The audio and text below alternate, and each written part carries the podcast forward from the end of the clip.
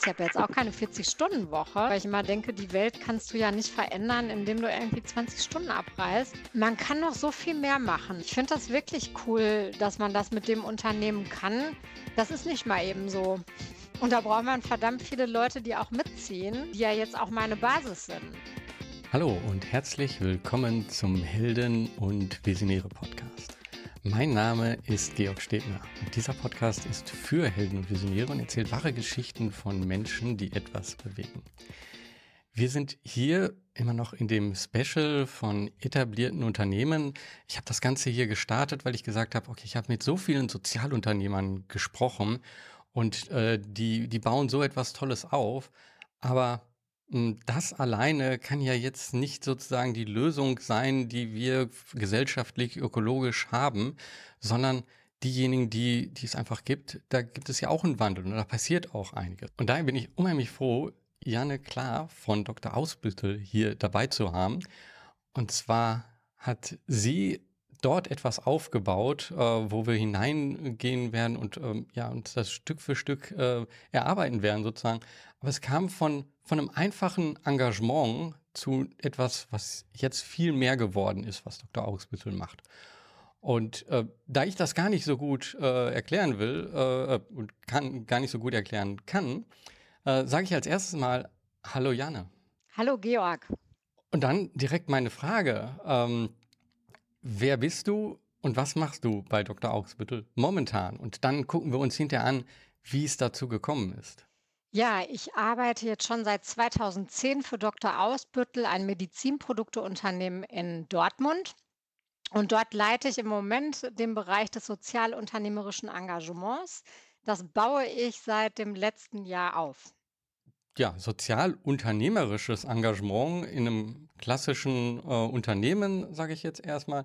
Ähm, das das ist ja schon mal etwas Besonderes, äh, weil ich glaube, die viele Unternehmen, ja, die kommen erstmal von dem CSR-Gedanken halt, Corporate Social Responsibility.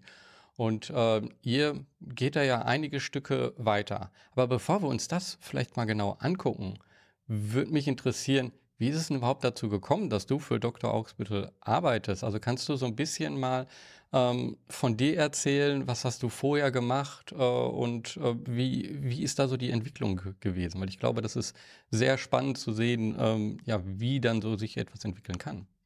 Vielleicht fange ich einfach mal bei meinen Wurzeln an. Mein Lebenslauf ist nicht ganz so gerade. Ich war als Jugendliche ziemlich gefühlt lost, weil ich immer nicht so richtig wusste, was ich machen will. So eine klassische Orientierungslosigkeit. Äh, die Berufsberatung hatte auch ein bisschen versagt, muss ich sagen. Und ich habe dann äh, mehr oder weniger aus Verzweiflung Abitur gemacht. Da hatte ich mal einen Kunst-LK und habe mir überlegt, dass es eigentlich ganz klasse wäre, in die Richtung Kunst zu gehen. Ich habe auch immer gerne gezeichnet, aber ich habe mich nie getraut, irgendwie meine Kunstmappe an der Hochschule abzugeben. Und dann hat mein äh, Papa damals gesagt, Mensch, ey, mach doch nach dem Abi erstmal eine solide Ausbildung. Und ähm, die habe ich dann auch tatsächlich gemacht als technische Zeichnerin, weil ich mir irgendwie eingebildet habe, das hat zumindest ein bisschen was mit Zeichnen zu tun. Und ich bin dann äh, bitter enttäuscht worden, weil ich gemerkt habe, das ist überhaupt nicht das, was mir liegt, wo mein Talent ist. Und ähm, es gab auch kein Zeichenbrett, sondern nur AutoCAD. Und es war der Bereich Heizung, Lüftung, Sanitär. Und ich glaube, dass Menschen, die mich kennen, äh, wissen, dass man das nicht unbedingt mit mir als Person in Verbindung bringt. Dann hatte ich noch einen äh, sehr cholerischen Chef. Und dann habe ich ohne Rücksprache mit meinen Eltern einfach die Ausbildung hingeschmissen und habe sie dann überredet, äh, dass ich ein Au-pair-Jahr in Paris machen darf. Und äh, da bin ich auf eine Frau getroffen, die äh, hatte eine eigene Firma und eine Familie in dem Bereich Lärmschutzdämmung. Das hat mich jetzt nicht so sonderlich interessiert, aber ich fand diese Frau sehr spannend, für die ich gearbeitet habe, weil die war für mich ein Vorbild und die hat mich extrem geprägt in diesem Jahr.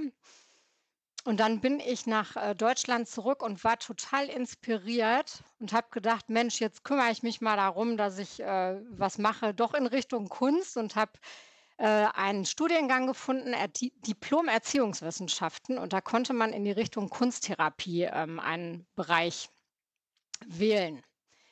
Und dann ist alles komplett anders äh, gekommen, als ich das gedacht habe. Äh, es gab dann so einen Bereich Bildungs- und äh, Sozialbereich und äh, das fand ich dann so unfassbar spannend. Ja, und äh, dann habe ich das studiert, ziemlich lange sogar. Und äh, ich habe an einem schwarzen Brett einen spannenden Aushang gefunden. Da stand drauf, Erlebnistage im Harz. Wir suchen Teamerinnen für erlebnispädagogische Klassenfahrten.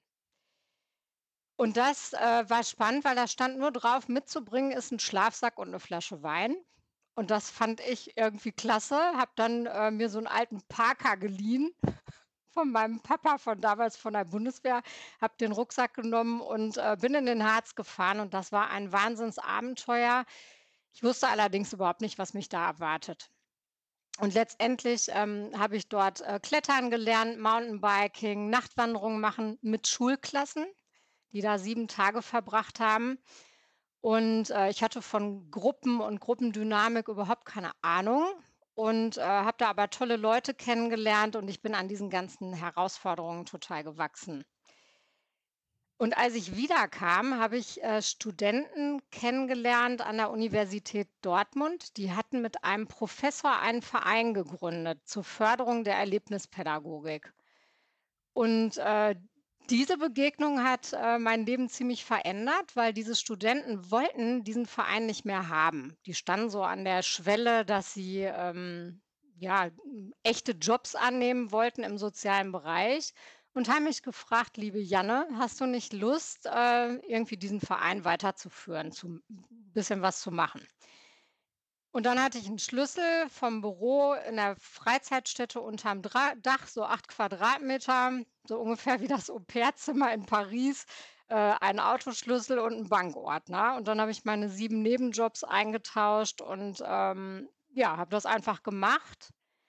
Und mir war relativ schnell klar, dass das meine Existenzgrundlage werden könnte. Und dann habe ich letztendlich diesen Verein äh, zu einer größeren sozialen Organisation aufgebaut und war zehn Jahre oder mehr als zehn Jahre Geschäftsführerin. Ich habe Fördergelder akquiriert, habe Kooperationen aufgebaut und habe versucht, diese Arbeit zu professionalisieren. Wir hatten am Ende vier Angestellte und so 40, 50 Freiberufler. Die sind querbeet durch Deutschland gereist und haben so erlebnispädagogische Fahrten ähm, äh, umgesetzt. Und da ging es immer um Abenteuer und Erlebnis. Und ein anderer Bereich war, dass ich in Dortmund halt im Schwerpunkt ganz viel soziale Arbeit gemacht habe.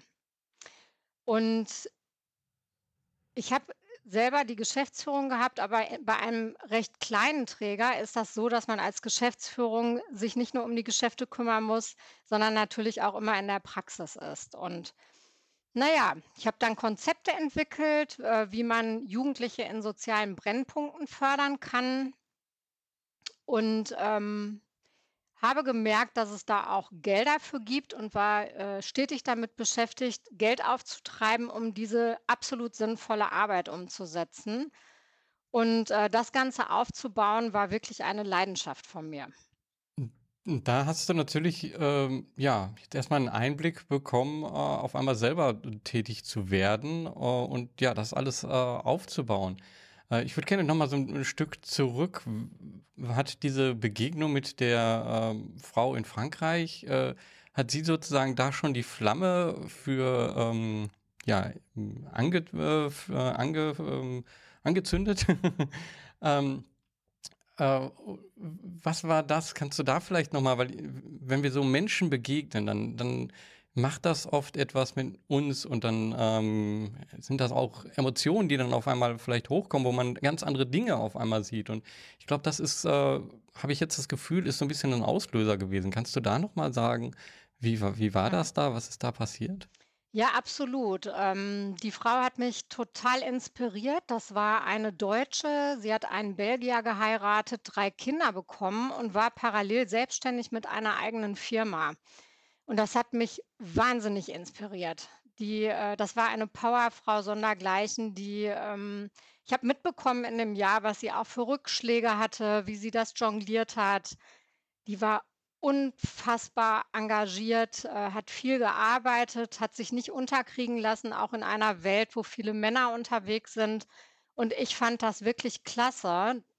Die hat mich sehr geprägt mit ihrer ganzen Art und Weise. Auch wie sie ihre Kinder erzogen hat. Sie hatte drei Jungs, die waren schon erwachsen. Also ich habe äh, keine Kinderbetreuung gemacht, sondern ich war eher so die rechte Hand, die sie äh, in vielerlei Hinsicht unterstützt hat. Und ähm, dieser Power äh, und das Leben so in die Hand zu nehmen, das hat mich wirklich angefixt. Und dann habe ich gedacht, Mensch, man muss auch für seine Träume kämpfen. Und äh, auch wenn ich letztendlich nicht bei der Kunst gelandet bin, ähm, habe ich doch noch mal überlegt, was kann ich eigentlich selber machen in Eigeninitiative, um doch für mich weiterzukommen. Und äh, das mit harter Arbeit, also ich hm, habe das zu Hause auch schon gelernt, dass man für Dinge kämpfen muss und äh, dass das Leben auch nicht immer leicht ist. Aber mich hat es inspiriert, auch ähm, in einer Selbstständigkeit so für Sachen einzustehen und da auch nicht aufzugeben. Also die hat mich geprägt, definitiv.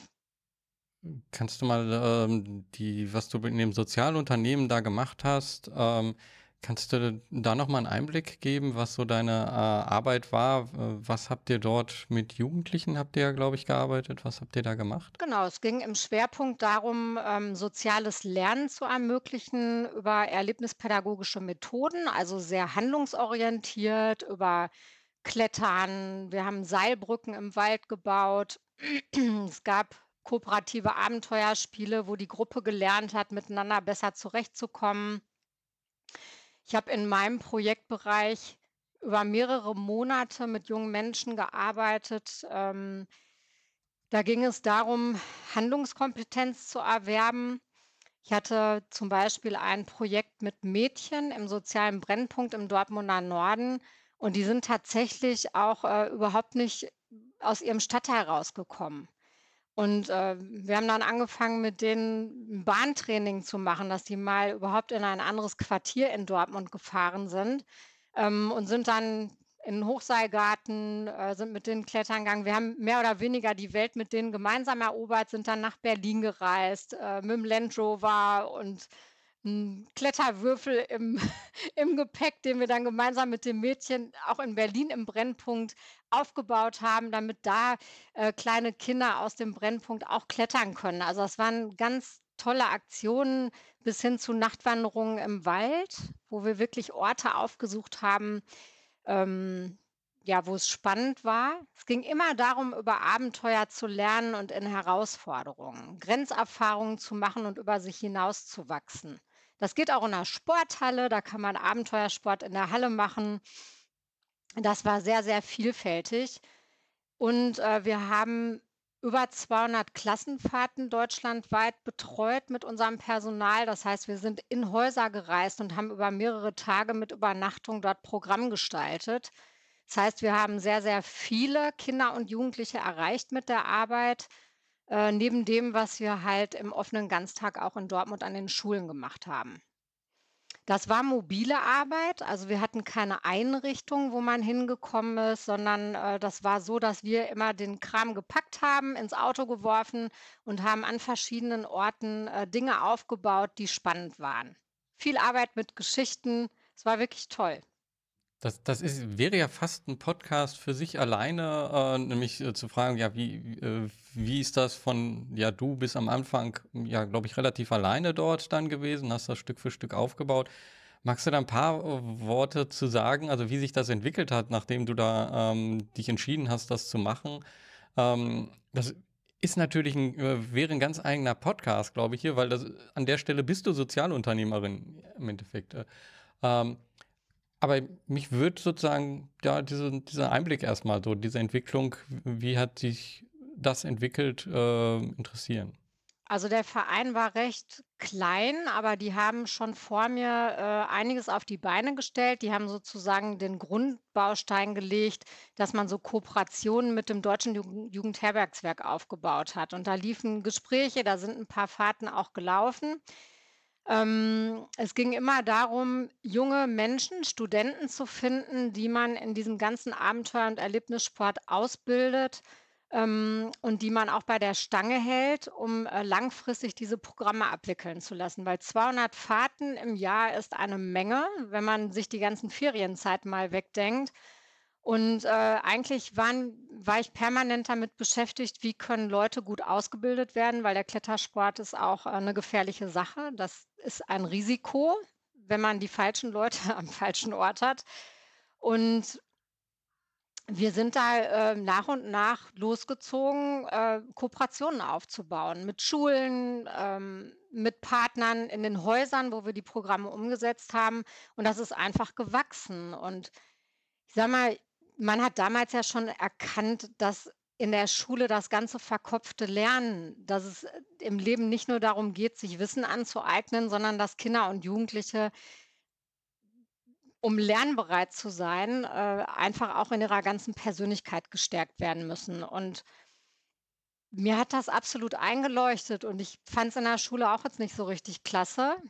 Ähm, war ganz bestimmt nicht die Beste in der Schule und ich habe mich da oft auch gelangweilt im Sinne von ähm, trockenen Stoff auswendig lernen. Wofür? Ich habe es nicht verstanden.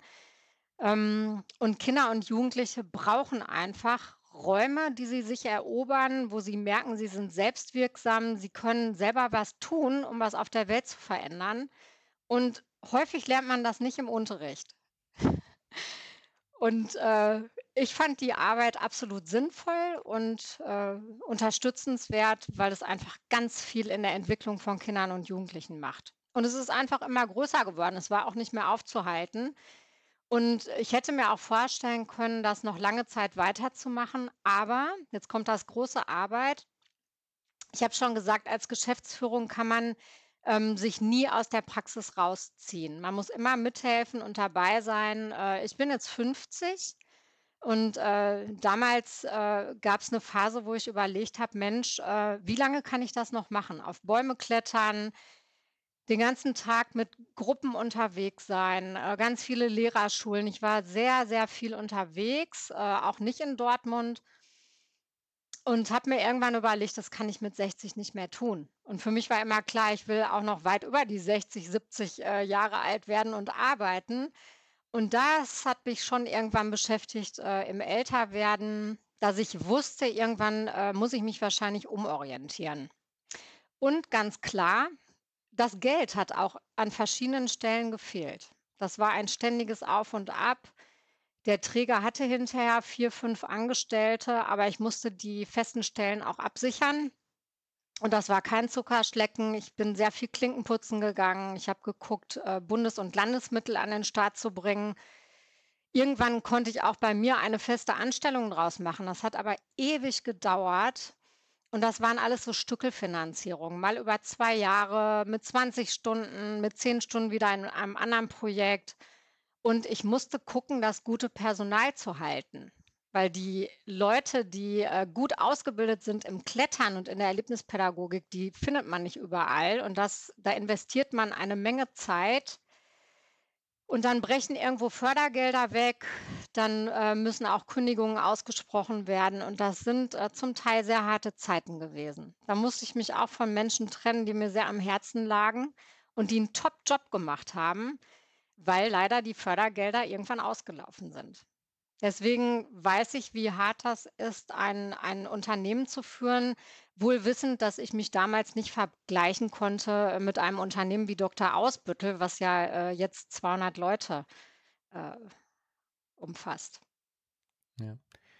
Also ich finde spannend, dass du eben da dann auch schon so in die Zukunft geschaut hast und gesagt hast, okay, ich, ich will auch noch länger arbeiten und ähm, ich ähm, ja, kann ich das? Ähm, da, da kann ich sagen, das ging mir genauso. Also ich habe als Ingenieur gearbeitet und habe mich halt irgendwann gefragt, okay, wenn ich dann mit 65 oder so in die Rente gehen soll, erstmal hatte ich dann so gedacht, so, pff, eigentlich will ich dann nicht einfach aufhören, nichts zu machen, sondern ich will was machen. Also auch wieder der Gedanke, was mache ich dann und wie mache ich das, wenn ich einen Job habe äh, und ich werde dann einfach nicht mehr weiter eingestellt. Was, was mache ich dann? Ne? Das war für mich so mit so ein Auslöser zu sagen, okay, ähm, ich starte nochmal was Neues. Und dadurch ist der Podcast entstanden, meine Sozialunternehmen. Ähm, ja, das ist äh, alles mit dem gleichen Gedanken, deswegen kann ich mich da vollkommen in dich äh, hineinversetzen. Ähm, aber das eine ist ja sozusagen diesen Gedanken so, mh, hm, ja, ich würde gerne was anderes machen. Äh, aber dann auch diese Möglichkeiten zu finden und dass sie sich auftun. Äh, wie, wie ist das dazu gekommen? Kannst du da vielleicht mal sagen, wie, wie bist du sozusagen dann zu Dr. Ausbüskel gekommen? Das erzähle ich gerne.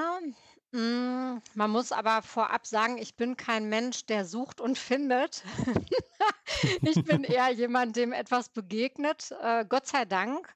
Ich habe mir ehrlich gesagt auch nicht so viele Gedanken gemacht. Ich bin ja auch irgendwie mehr oder weniger, ne, die Ausbildung hingeschmissen und dann war es durch Zufall, dass ich dieses Au-pair-Jahr gemacht habe. Ähm, irgendwie sind mir immer Menschen begegnet, äh, äh, wo ich dann irgendwo links oder rechts abgebogen bin, ohne dass ich das vorher geplant hatte. So ticke ich auch nicht.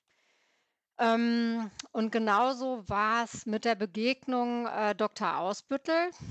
Das war eine sehr ungewöhnliche Begegnung. Ähm, ich hatte damals ein Konzept entwickelt und die Idee, die dahinter steckte, war, dass Jugendliche Unternehmern das Klettern beibringen. Die werden also fit gemacht im Abseilen zum Beispiel und dann hängt das Leben des Unternehmers am Seil, äh, was das, wofür der Jugendliche verantwortlich ist. Und im Gegenzug sollten die Unternehmer eine Tür öffnen für die jungen Menschen, um vielleicht einen Praktikumsplatz zu kriegen oder äh, eine Ausbildung zu machen. Und ich habe damals einen Piloten gestartet, zusammen mit der Margret Rasfeld. Super spannende Frau, die äh, war die Schulleitung der Gesamtschule Holzerhausen in Essen. Und die ist hinterher nach Berlin gegangen und hat da eine eigene Schule gegründet, nach ihrem Style auch eine Wahnsinnsfrau, die mich auch mitgeprägt hat und mit der habe ich den Piloten umgesetzt. Die hat 13 Managerinnen an den Start gebracht und 13 junge Mädchen von ihrer Schule. Und dann haben wir uns äh, mit dieser riesengroßen Gruppe äh, haben wir äh, Zeit in einer Jugendherberge verbracht und sind in Austauschrunden gegangen, sind klettern, äh, haben eine Kletteraktion gemacht. Das war der helle Wahnsinn. Und das war eine sehr ungewöhnliche Begegnung. Und wo mir klar war, diese Begegnungen sind wertvoll, da können junge Menschen ganz viel draus ziehen.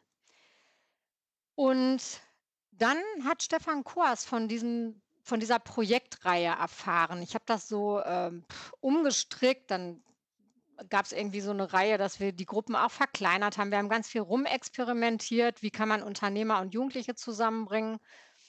Und dann hat er gesagt, das will ich auch machen. Ich bringe fünf, äh, 5 Unternehmer und, äh, ihr besorgt die Jugendlichen. Und dann sind wir, äh, also haben wir tatsächlich ein Wochenende miteinander verbracht. Deswegen war ich damals auch schon per Du mit ihm. Das hat hinterher ein bisschen zu Irritationen geführt, weil wir, äh, lange Zeit keine Duzkultur hatten. Aber es ist schon so, dass man sich über Abenteuer und Erlebnisse einfach, äh, sehr schnell gut kennenlernt. Und naja, dann haben wir das Wochenende zusammen verbracht und, äh, das war Wahnsinn. Da haben sich Welten vermischt. Die Unternehmer mussten irgendwie in einfacher Sprache ihre Berufe erklären. Das war sehr lustig, das haben sie erst mal nicht gut hinbekommen. Und, äh, na die Jugendlichen, äh, die haben wir vorher fit gemacht im Klettern und das war auch für die Unternehmer ganz schön herausfordernd, sich so den Jugendlichen anzuvertrauen, weil das war eine Wahnsinnsverantwortung. Und, ähm, es ging auch darum, dass die Unternehmer ein bisschen gecoacht haben, Mut gemacht haben, dass sie sich auch bei Firmen bewerben, äh, dass man die ein oder andere Tür aufmacht. Und da steckte für mich auf einmal auch eine große Chance drin, weil ich habe natürlich auch eine ungewöhnliche Begegnung gehabt, weil, äh, der Stefan Koas, der Inhaber von Dr. Ausbüttel, da auf einmal in meinem Büro stand und gesagt hat: „Äh, hier, ich will da was machen in Kooperation, ähm, und das fand ich schon spannend. Der, ähm, ist ein Unternehmer, der sehr leistungsorientiert ist und der trotzdem ein wahnsinniges Interesse daran hat, in der Gesellschaft, äh, etwas zu bewegen und den, äh, sozialen Bereich zu verändern. Das ist für mich natürlich jetzt nicht fremd. Ich bin auch leistungsorientiert, ich will auch die Welt verändern. Aber dass das jemand aus der freien Wirtschaft macht, ähm, muss ich echt sagen, ist ungewöhnlich und ist mir bisher auch noch niemand begegnet, äh, der das so konsequent tut wie er. Und das hat mich beeindruckt. Der Unterschied war ein bisschen, er hat zahlungskräftige Kunden, äh, die habe ich nie gehabt. Weil, äh, wenn man mit benachteiligten Kindern und Jugendlichen arbeitet, sitzt da erstmal kein Geld, das muss man dann irgendwo akquirieren gehen. Gut, bei den Kunden muss man sich auch anstrengen, sie nicht zu verlieren, aber, ähm, ja, und er hat mich dann damals gefragt nach dem Projekt, ob ich mir nicht vorstellen kann, in seine Firma zu wechseln und das ist mir nicht leicht gefallen. Also, ich wusste sofort, ich muss das machen, aber meine eigene Organisation loszulassen, das hat ein Jahr gedauert. Ich bin ein Jahr zweigleisig gefahren und, äh, habe mir das erst mal angeguckt, so: „Wie kann das eigentlich aussehen? Was kann ich da tun?“ Und nach einem Jahr war dann, äh, klar, ich der Wechsel in die freie Wirtschaft, äh, in ein Unternehmen, was so dynamisch ist und so leistungsorientiert, das schafft man nicht, äh, äh, zweigleisig zu fahren. Und da musste ich mich dann nach einem Jahr entscheiden und, äh, da habe ich schon auch, ähm, die eine oder andere Träne gelassen. Das ist mir nicht leicht gefallen, aber ich habe es geschafft, weil ich auch eine Nachfolge gefunden habe, die dann meinen Verein, äh, übernommen hat. Ähm, ist dann alles ein bisschen anders geworden, weil ich leider den Bereich der Projektförderung mitgenommen habe. Also, der ist mit mir gegangen, ähm, aber den Verein, der der hat halt weiter bestanden und das hat es mir etwas leichter gemacht. Um um so 'n Gefühl dafür zu bekommen, was ja, was ist 'n Doktor Ausbüttel? Äh, kannst du da erst mal also, wo bist du da sozusagen hingegangen? Von 'nem Sozialunternehmen, von 'nem gemeinnützigen Verein jetzt in ein Unternehmen. Was was macht das Unternehmen? Ja, Dr. Ausbüttel ist ein Medizinprodukteunternehmen und, äh, wir stellen Wundauflagen her und verstehen uns als Partner im Gesundheitswesen. Man muss sich vorstellen, wir helfen unseren Kunden, Wunden bezahlbar zu heilen und diese Wundauflagen sind für Schni Schnitt oder Schürfwunden, aber auch für große chronische Wunden, die sich teilweise auch stark entzündet haben. Ähm, wir haben auch Augenpflaster, die wir herstellen für Kinder. Ähm, das kennt man, ne, wenn wenn ein wenn man mit einem Auge schielt, ähm, wird das gesunde Auge abgeklebt, ne, dass man im Prinzip das, äh, versucht, das Auge, was nicht funktioniert, äh, zu trainieren. Ähm, es sind die Produktlinien Draco und Piratoplast, hat der eine oder andere vielleicht schon gehört. Und die Kunden sind Ärzte, Apotheker und medizinische Fachkräfte. Jetzt auch Pflegekräfte und wir möchten am Ende helfen, dass, äh, Patienten weniger Schmerzen haben. Und das geht aber nicht nur über die Produktentwicklung, das ist ganz spannend, sondern es geht auch darum, die Arbeitsqualität, äh, der Kunden zu verbessern und das machen wir über superkompetente Beratung und Serviceleistungen. Wir stellen im Unternehmen auch viele Menschen ein, die selber einen medizinischen Hintergrund haben, weil wir sagen, wenn wir unsere Kunden verstehen wollen, dann geht das auch nur, wenn wir irgendwie mal in den, äh, äh, Turnschuhen von denen gelaufen sind. Hm, also, es ist ein spannender Ansatz, der sehr ganzheitlich ist. Auch das finde ich, äh, sehr interessant. Und das Unternehmen, äh, gibt es schon ganz lange. Es ist ein Familienunternehmen und, äh, wir haben nächstes Jahr 130-jähriges, äh, Firmenjubiläum. Und als ich angefangen habe, waren es irgendwie 30 Mitarbeiter. Wir sind jetzt irgendwie fast 200. Die Marke haben wir bald also, diese Grenze haben wir fast geknackt und, äh, Firmensitz ist Dortmund. Damals war es noch Witten. Und wir wachsen, äh, wirklich zweistellig seit vielen Jahren und sind da sehr erfolgreich, stehen in Konkurrenz zu Großkonzernen. Das ist nicht leicht, aber da boxen wir uns echt gut durch. Und was mich natürlich absolut inspiriert, ist die Vision des Inhabers, muss man ganz klar sagen, weil er sagt: „Ich will kombinieren eine ausgeprägte Leistungsorientierung und Wachstum mit gelebtem sozialen Engagement. Wir spenden 20% unserer Gewinne und, äh, im Prinzip wird der wirtschaftliche Erfolg mit dem sozialgesellschaftlichen verbunden, nämlich umso mehr wir wachsen und umso mehr überbleibt, desto mehr wird in den sozialgesellschaftlichen Bereich investiert. Und das ist super herausfordernd für alle, aber ich sage mal, das Kerngeschäft und dann noch das, was man versucht in der Gesellschaft, ähm, zu bewegen für Zielgruppen, die es nicht so gut getroffen hat, ähm, das macht für mich absolut Sinn. Und hier gibt's, ähm, hoffentlich auch 200 Leute, die, äh, das genauso sehen. Ein Großteil trägt das wirklich, äh, mit und ist davon genauso begeistert und das macht Sinn. Und Menschen sind Mhm. heute auf Suche nach Sinn. Kein also, viele wollen einfach auch nicht für Dinge arbeiten, die sie sinnlos erachten und hier haben schon viele ihr Glück gefunden. Jetzt sind das ja erstmal immer noch also, ich sehe für mich jetzt noch so eine Trennung zwischen der Erlebnispädagogik und dem Unternehmen, äh, und, ähm, du bist ja da jetzt so Stück für Stück reingekommen und, äh, was war sozusagen deine ersten Aufgaben oder wie wie bist du dort reingekommen und wie wie war das auch für dich? Also, dann auch beide zu haben, ähm, also, in in beiden, ähm, Dingen zu arbeiten wie war das auch emotional sozusagen so, das das eine irgendwo nicht loslassen zu können, da das Neue zu sehen, das aber vielleicht noch gar nicht genau einschätzen zu können? Äh, kannst du mal sagen, wie wie diese Zeit war und was du da sozusagen erlebt hast, wie du in das Unternehmen reingekommen bist? Also, die Zeit war fürchterlich spannend, aber die war auch furchtbar, weil dieses Loslassen, ähm, das war wirklich schlimm. Ich meine, das ist was, was ich irgendwie über über 10 Jahre aufgebaut habe. Ich habe Tag und Nacht gearbeitet für diesen Laden. Der EL-E.V. war mein Ein und Alles und, äh, trotzdem dann diesen Reiz zu haben, da ist auch noch was anderes, so dieses über den Tellerrand gucken. Ich sage mal, in die freie Wirtschaft zu wechseln, da habe ich mich schon immer mal wieder mit beschäftigt, ob ich das will. Meine Schwestern sind in der freien Wirtschaft gewesen. Die haben mich immer so ein bisschen beneidet und haben gesagt: „Janne, du machst ja was Sinnvolles, was Sinnstiftendes.“ Und ich habe mir gesagt: „Ja, toll, aber das muss man auch finanziert bekommen. Ich laufe die ganze Zeit nur dem Geld hinterher bei allem, was da spannend ist.“ Ihr seid in Unternehmen, ähm, wo es funktioniert. Habe ich immer gesagt, das ist halt diese Anstrengung, dieses ständige Risiko, in dem ich mich bewegt habe. Und dann lerne ich einen Unternehmer kennen, der sagt, ähm, das ist harte Arbeit, aber das funktioniert und wir wachsen zweistellig. Das habe ich wirklich bewundert, ja, wie man das hinkriegt, äh, so 'n Laden aufzubauen. Und ich habe ja auch gesehen, da kommen immer mehr Mitarbeiter dazu. Na ja, dieses Hin und Hergerissensein, das war ein Jahr und das war schon anstrengend. Bin zwischen diesen 2 Welten hin und her geswitcht und ich sage mal, ich bin irgendwie aus dem Wald gekommen in dreckigen Sachen, dreckige Fingernägel, weil ich irgend 'n Baum hochklettern musste, so. Und dann komme ich ins Unternehmen, wo ich dachte: „Mist, Medizinprodukteunternehmen macht jetzt keinen guten Eindruck.“ Bis hin zu, ich habe, äh, am Anfang auch überhaupt keine Jeanshosen angezogen.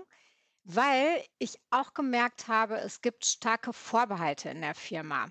Es gibt, äh, Menschen, die in der freien Wirtschaft arbeiten, ähm, für die ist Pädagogik so was wie Tee trinken, Kaffee trinken, nicht aus dem Schuh kommen und, äh, es alles ein bisschen gemächlicher angehen. Und, äh, irgendwie war das auch immer verbunden mit, äh, Jeanshose und Turnschuhen, keine Ahnung warum. Und ich war recht sportlich unterwegs und ich stand eigentlich die ganze Zeit unter Vollstrom und habe immer nicht nicht verstanden, was es da für Vorbehalte gibt, weil ich kannte eigentlich auch nur die Szene der Erlebnispädagogik und der Selbstständigkeit und ich habe mich nie abgegeben mit Pädagogen, die nicht aus dem Schuh gekommen sind. Also, die Partner, die wir uns gesucht haben, äh, waren gute Partner und ich habe immer äh, ich habe mich ferngehalten von denen, die, äh, nicht leistungsorientiert waren und die einfach auch nichts bewegen wollten. Da gibt es natürlich auch viele von. Na ja, und ich meine, diese Vorbehalte, die habe ich schon anfangs so ein bisschen zu spüren bekommen. Das hat sich relativ schnell gelegt, weil, glaube ich, auch viele erkannt haben, dass ich einfach auch richtig Lust habe, äh, was zu bewegen. Und Stefan Kohast war eigentlich, äh, schon weit vorher sehr sozial aktiv. Der hat das Unternehmen von seinem Vater übernommen und sein Antrieb war immer, dass er den Wachstum kombiniert mit was Sinnvollem. Und, äh, das war also ja nicht erst seitdem ich da hingekommen bin. Der hat 1998 äh, sind die damit gestartet, so mit so 'nem Piloten, dass wir unsere Produkte halt in Werkstätten für Menschen mit Behinderung verpackt haben. Und, äh, muss man sich vorstellen, heute sind es 12 Werkstätten, die unsere Partner sind und da sind über 1.100 Menschen in Arbeit, ähm, die eine Behinderung haben. Das heißt, das ist fest in der Wertschöpfungskette verankert. Und, äh, diesen ganzen Prozess des Wachsens habe ich ja mitbekommen. Und meine Aufgabe war, äh, mitzuhelfen. Wie kann das funktionieren? Wie kann man auch Frust aus der Firma rausnehmen, weil das natürlich auch viel Reibung ist, äh, die da passiert. Der Prozess, mit Werkstätten zu arbeiten, äh, der ist nicht reibungslos. Ich habe selber einen Mitarbeiter vier Jahre lang gehabt, der mit Behinderung, also 100% Behinderung im Rollstuhl und ich weiß auch, was da für Themen dranhängen und dass das nicht leicht ist. Das muss man wollen, das muss man mit Herz und Seele wollen. Und auch ein ähm, Mitarbeiter mit Behinderung muss hier seine 100% Leistung erbringen, in dem Maß, wie er das kann mit seiner Beeinträchtigung. Und äh, das war eine Haltung, die ich total klasse fand und wo ich gesagt habe, da äh, will ich mehr von und da will ich auch mithelfen, das größer werden zu lassen. Und es gab schon 2006 einen sozialen Tag. Das ist nicht auf meinem Mist gewachsen, so wie viele andere Firmen das auch machen. Social Day. Man geht irgendwo einen Tag hin äh, in ein Seniorenheim und äh, singt da mal ein bisschen mit Senioren und dann geht man wieder. Und die Firma hat damals, äh, als ich noch nicht da war, schon ein bisschen mehr gemacht. Es gab zum Beispiel so ein Zirkusprojekt, wo man ähm, 40 oder 50 Mitarbeiter äh, des Unternehmens gemischt hat mit einer äh, Gruppe von Menschen mit Behinderung aus den Werkstätten und die haben eine Woche trainiert, um hinterher eine Zirkusaufführung zu machen. Wahnsinnsprojekt, das war ein Jahr bevor ich gekommen bin und das fand ich so klasse. Ja, und habe ich gedacht, da geht doch mehr von. Und dann habe ich angefangen, die diesen sozialen Tag umzubauen und habe geschaut, wie kann man das nachhaltiger gestalten. Also so ein bisschen so ein Professionalisierungsprozess. Wie kann man gute Partner finden, auch mehrere Partner, mit denen wir arbeiten. Wir haben verschiedene Formate ausprobiert. Ähm, die Belegschaft ist gewachsen. Aus den 30 äh, Mitarbeitern sind heute 200 in sozialen Einsätzen und nicht nur an einem Tag, sondern das ganze Jahr über. Das Ganze musste man natürlich konzeptionieren nach und nach und überlegen, wie kann das gehen. Es gibt jetzt auch Wahlmöglichkeiten. Also es wird nicht gesagt, in diesem Jahr machen wir mal was für die Kinder, in einem anderen Jahr was, was für Senioren, sondern man kann wirklich zwischen den Zielgruppen wählen und wechseln und wir ermöglichen damit einfach unfassbar vielen Menschen im Unternehmen die Möglichkeit, im sozialen Bereich was mitzubewegen und was zu bewirken. Und das ist absolut klasse. Es gibt mittlerweile eine ähm, äh, Mitarbeiterin, die habe ich schon 2014 einstellen dürfen, die macht mit ihren 30 Stunden fast nichts anderes, als sich darum zu kümmern, die Leute in diese Einsätze zu bringen und sie dann auch gut zu begleiten. Und äh, da muss man schon ein bisschen Zeit für aufwenden, dass das vernünftig läuft und das macht sie super. Vielleicht nochmal, wie das Ganze so entstanden ist. Also du, du hast ja gesagt gerade so, hm, da gab es auch Vor, äh, Vorbehalte, Vorurteile äh, gegenüber ja dem gemeinnützigen Bereich, so den Verein. Und und du, du kommst dort rein, auf der einen Seite eben äh, ja, wirtschaftlich orientiert, auf der anderen Seite aber deine Aufgabe äh, ist ja dort eben das Engagement. Ähm, und äh, wie, wie ist da dieser Wandel geschehen und äh, wie warst du dann da auch vielleicht äh, aufgehangen in der äh, Organisation? Weil ähm, du kommst da rein und dann warst du dann die Beauftragte für Engagement und ja. äh, wie war das dann mit neuen äh, Mitarbeitern? Ähm, äh, das, da, da, lebt ja eine ganze Kultur und die Kultur kann ja auch äh, sehr, sehr ablehnend sich entwickeln. Also wie habt ihr das gemacht, dass das jetzt ja so stark auch angenommen wird? Also es war ganz lustig nach meinem Jobinterview.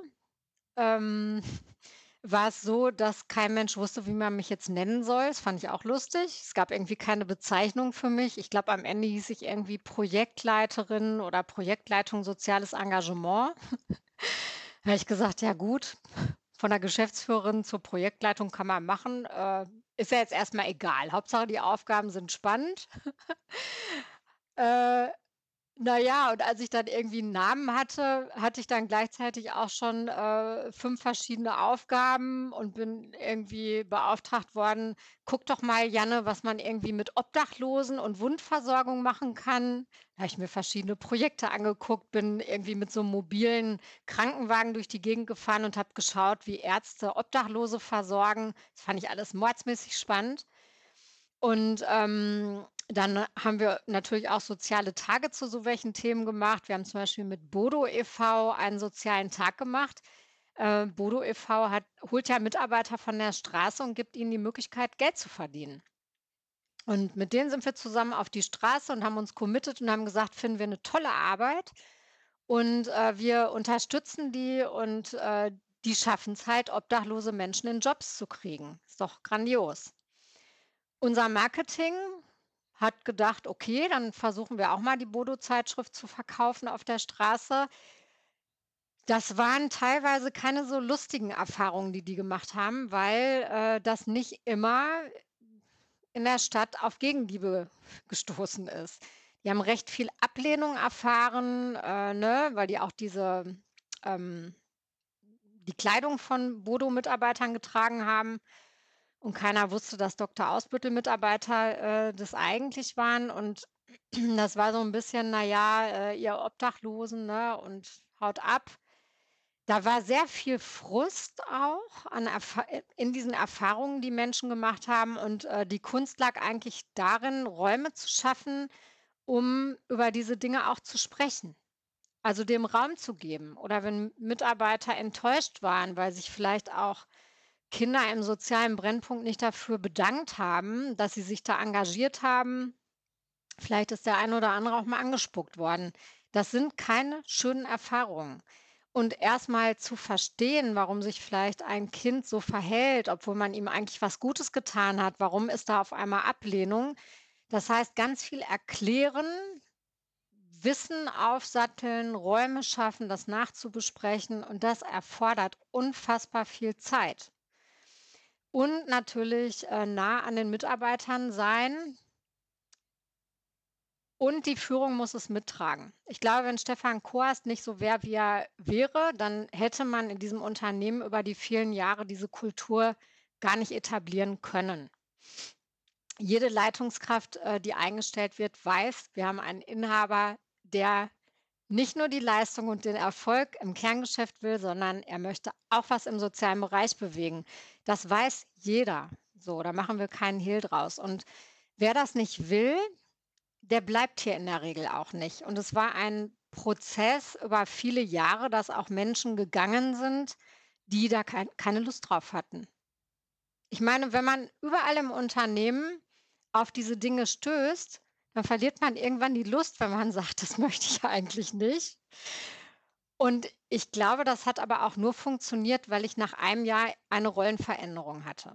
Ich habe ja 'ne Riesenentwicklungschance, äh, bekommen. Das war noch mal der nächste Umbruch für mich. Ich habe nach einem Jahr gesagt: „Ich, äh, lasse mein meine NGO los und dann will ich aber auch in Vollzeit, äh, äh, einsteigen.“ Und Voll Vollzeit heißt bei uns auch nicht, äh, unbedingt 40 Stunden. Das war für mich alles in Ordnung, aber ich muss inhaltlich noch was anderes machen.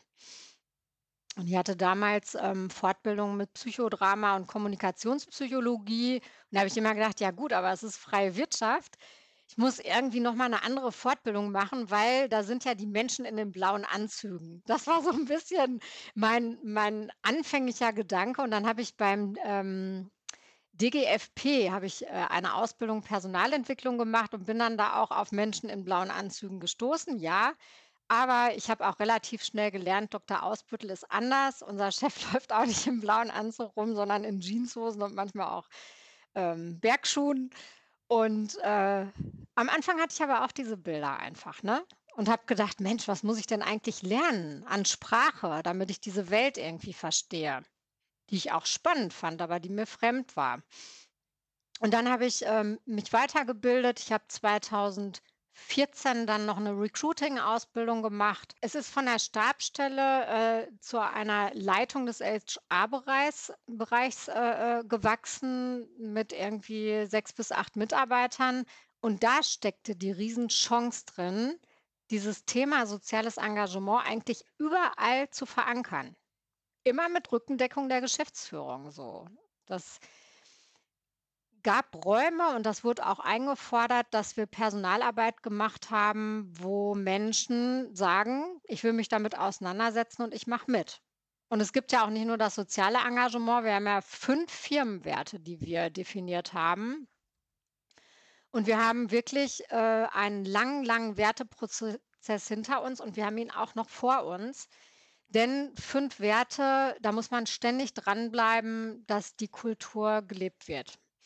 Und dieser Werteprozess, der hat angefangen, dass wir in einem Führungskreis, der bestand damals aus 8 Personen und ich, äh, konnte dabei sein. Wir haben 5 Werte definiert Leistung, Lösungsorientierung, Vertrauen, Freiheit und soziales Engagement. Und wir haben angefangen, mit den Mitarbeitern zu diesen Werten zu diskutieren und haben über, also wirklich darüber gesprochen, was heißt das denn in unserem Unternehmen? Wir haben äh, Workshops gemacht oder ich habe Workshops mit den Bereichen gemacht, mit jeder einzelnen Abteilung. Das war unfassbar viel Zeit, die wir aufgewendet haben und haben diskutiert, wo sind äh, zu welchem Wert sind die Bereiche eigentlich noch nicht so gut aufgestellt und woran wollen sie eigentlich selber arbeiten? Ist das Vertrauen in dem Bereich äh, ein gutes oder gibt es da Luft nach oben? Sind wir im Bereich lösungsorientiert oder möchten wir da mit Methoden dran arbeiten, uns zu verändern? Und das war ein langjähriger Prozess mit Menschen, in vielen, vielen Gruppen, viele, viele Gespräche. Ich glaube, einige waren auch ziemlich genervt zwischendurch, aber es hat unterm Strich funktioniert, dass die Werte, äh, tatsächlich auch gelebt wurden.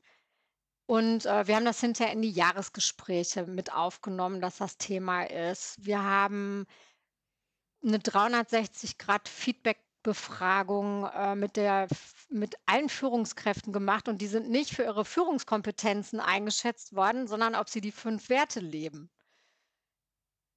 Das war spannend und äh, danach haben wir Coachings angeboten, dass auch die Führung an dem Wertethema arbeitet. Und das hat sehr viel Zeit gekostet neben dem Kerngeschäft, weil nebenher dann auch noch die PS äh, auf Bahn zu bringen fürs Kerngeschäft, das, äh, das war schon nicht ohne.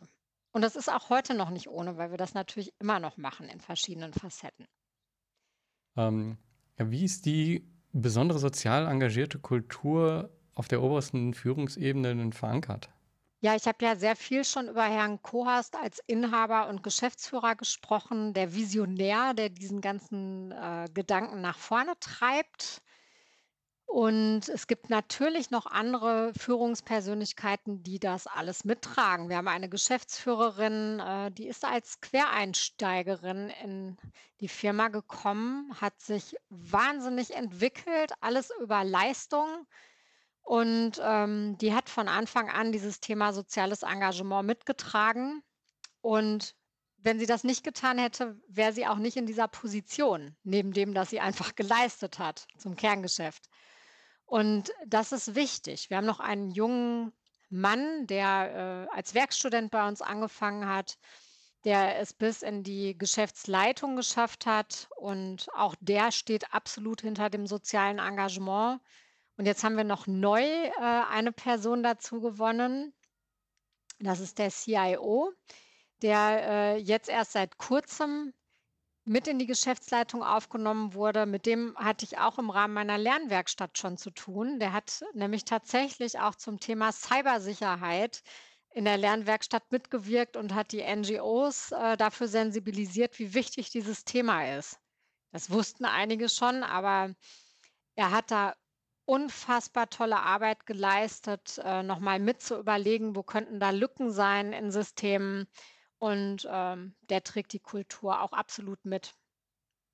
Die Geschäftsführerin ist schon ewig im Unternehmen, der CIO ist neu, also auch da gibt es eine gute Mischung von Persönlichkeiten, aber was sie alle eint, ist, dass sie das soziale Engagement mittragen. Und es ist mit in der DNA verankert und ist für die oberste Führungsebene elementar. Mhm. Du hast gerade so einen wichtigen Punkt auch äh, genannt, finde ich mal wieder, wenn man ähm, ja die klassische Wirtschaft und äh, dann den sozialen Bereich sieht. Dann sprechen die ja oft auch unterschiedliche Sprachen. Also äh, die verstehen sich ja oft auch nicht so, was sind die Anforderungen. Deswegen klappt es oft auch mit der Zusammenarbeit jetzt nicht nur. Du bist ja aus, aus dem sozialen Bereich jetzt äh, in den wirtschaftlichen Bereich gewechselt und kanntest dadurch die eine Sprache und warst eben bereit, die andere Sprache ähm, mhm. zu lernen. Ich würde gerne noch mal so, so auf einer emotionalen Ebene, vielleicht hast du da Beispiele zu diesen, diesen Wandel ähm, auch mit, mit aufzeigen, ähm, weil wir haben auf der einen Seite das Kerngeschäft, was du ja gut gezeigt hast, auf der anderen Seite das Engagement und ähm, die Werte und Kultur sind ja das, was das Ganze so verbinden. Aber ich, ich habe so das, äh, also mir fällt es irgendwie noch so ein bisschen schwer, sozusagen das so zusammenzusehen. Also es, es scheint irgendwie noch ein bisschen getrennt zu sein. Mein Gefühl ist aber, und das durch unser Vorgespräch, äh, dass ihr da ja wirklich einen, weiteren, einen viel weiteren Schritt geht, als zu sagen, so ja, wie du am Anfang gesagt hast, wir machen mal so ein ähm, Social Day oder wir machen, wir engagieren uns mal dafür, sondern es wird ja ein viel integraler Teil von dem Unternehmen oder ist davon geworden. Und das hat ja eben auch etwas, äh, wenn ich dann äh, diese, diese Vorurteile äh, sehe, die dann vorher da waren, das, dann muss sich ja auch insgesamt etwas mit der Kultur äh, verändert haben. Kannst du uns da mal mitnehmen, ähm, was das bedeutet, emotional vielleicht und vielleicht auch anhand von Beispielen, die das so ähm, zeigen, was ist da passiert? Es läuft sehr, sehr viel äh, Auf der emotionalen Ebene, klar, weil wenn ich mit Menschen zu tun habe im sozialen Bereich, äh, und das Setting gut vorbereite und auswähle, dann bewirkt das natürlich, dass ich mich mit Themen auseinandersetzen muss als Mitarbeiter. Ich kann, wenn ich einen Mitarbeiter in einen sozialen, äh, Einsatz die Tür öffne, begleite ich das oder die Kollegin begleitet es und, äh, es läuft alles über die Erfahrung. Das ist Erfahrungslernen. Im Prinzip geht es ja nur dadurch, dass man diese zwei Welten miteinander in Kontakt bringt. Und das ist ja auch das Spannende. Da müssen sich Mitarbeiter darauf einlassen. Das ist manchmal nicht leicht. Aber da gehört viel dazu, dass man Mut macht, dass man, äh, Situationen erklärt. Warum verhält sich ein sozialer Träger in einer bestimmten Art und Weise? Es gibt kleine Träger, mit denen haben wir zusammengearbeitet, ähm, die zucken manchmal nicht direkt auf Anfragen. Das hat einen Grund. Vielleicht sind die personell nicht so gut aufgestellt. Vielleicht arbeiten die sehr viel mit Ehrenamt. Ich musste Herrn Kohast auch sehr stark sensibilisieren für einige Themen. Am Anfang ähm, war es so, dass es immer so der Tenor war, wir müssen Leuchtturmprojekte fördern, gute, innovative Ideen. Ich bin Unternehmer, ich will was Neues.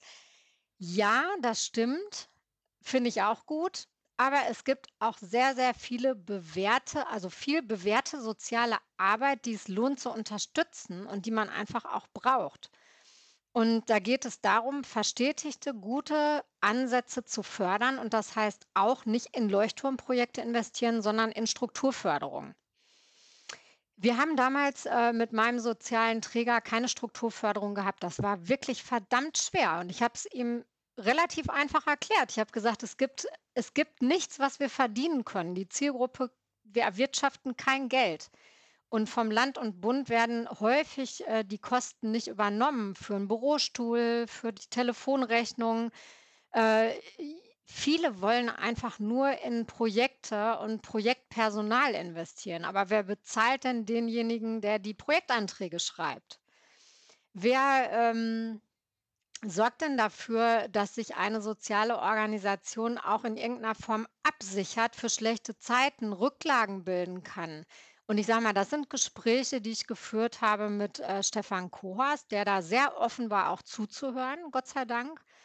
Und ähm, da ist ganz viel Veränderung reingekommen, auch in der Sichtweise, mit wem arbeiten wir zusammen und auch, warum laufen Dinge vielleicht nicht ganz rund. Wobei wenn eine soziale Organisation sich nicht zurückmeldet und ich gehe dem nach und ich merke, das hat keinen triftigen Grund, dann ist die Kooperation auch ziemlich schnell vorbei, weil wir suchen uns Träger, die passen. Das funktioniert nicht, wenn, ähm, wenn es sehr gemächlich ist, äh, wenn Menschen nicht genauso engagiert arbeiten wie wir hier. Und da muss man sehr gut aufpassen, die richtigen Partner zu finden, weil das hat auch zum Teil für Frust gesorgt. Und da muss man einfach sagen, okay, dann beendet man auch eine Kooperation. Oder man muss sich manchmal auch von Mitarbeitern trennen, die diesen Gedanken einfach nicht mittragen, die sich äh, nicht wertekonform verhalten. Weil auf eine Kultur muss man gut aufpassen und äh, das ist manchmal, das sind manchmal harte Entscheidungen, die da gefällt werden müssen. Und wenn man viel im Dialog ist und diese Erfahrungen zulässt, funktioniert das aber. Zeigt ja die Erfahrung aus den letzten Jahren, dass da viel gewachsen ist. Wir haben viel experimentiert, wir haben auch ein paar Pannen gehabt. Ich kann vielleicht noch ähm, erzählen, wir hatten damals einen Prokuristen, einen kaufmännischen Leiter. Und der Prokurist war natürlich dafür verantwortlich, dass das Kerngeschäft läuft. Der musste das Geld zusammenhalten und der fand das überhaupt nicht lustig, dass da so eine Janne Klar um die Ecke kam, die ihm die ganzen Mitarbeiter weggeklaut hat und die in ihrer Zeit in soziale Einsätze ging. Weil die, man muss ja das Kerngeschäft sicherstellen. Und dann habe ich immer gesagt, na ja, aber wir wollen das doch. Der Inhaber will es und äh, ich gehe davon aus, dass sie das auch wollen. Also volle Kraft voraus. Ja, aber die, die Grundlage muss passen. Wir müssen hart arbeiten und erstmal unser Geld verdienen und das steht an Nummer eins. Und das waren wirklich Monate äh, von Kämpfen.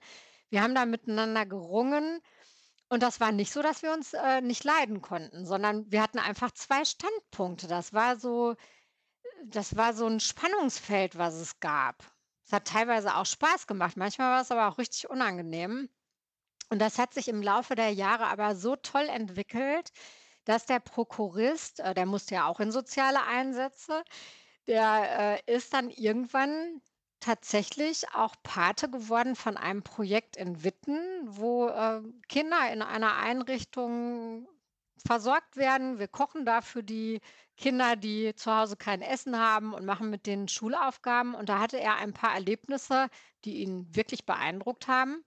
Und dann ist er Pate geworden. Das war Schwerstarbeit, aber äh, da war ich auch stolz drauf, dass ich das geschafft habe, ihn auf diese Seite zu ziehen. Weil jemand, der das alles nicht kennt mit dem sozialen Einsetzen und sich da engagieren, das, das ist eine Welt für sich, die man erstmal kennenlernen muss.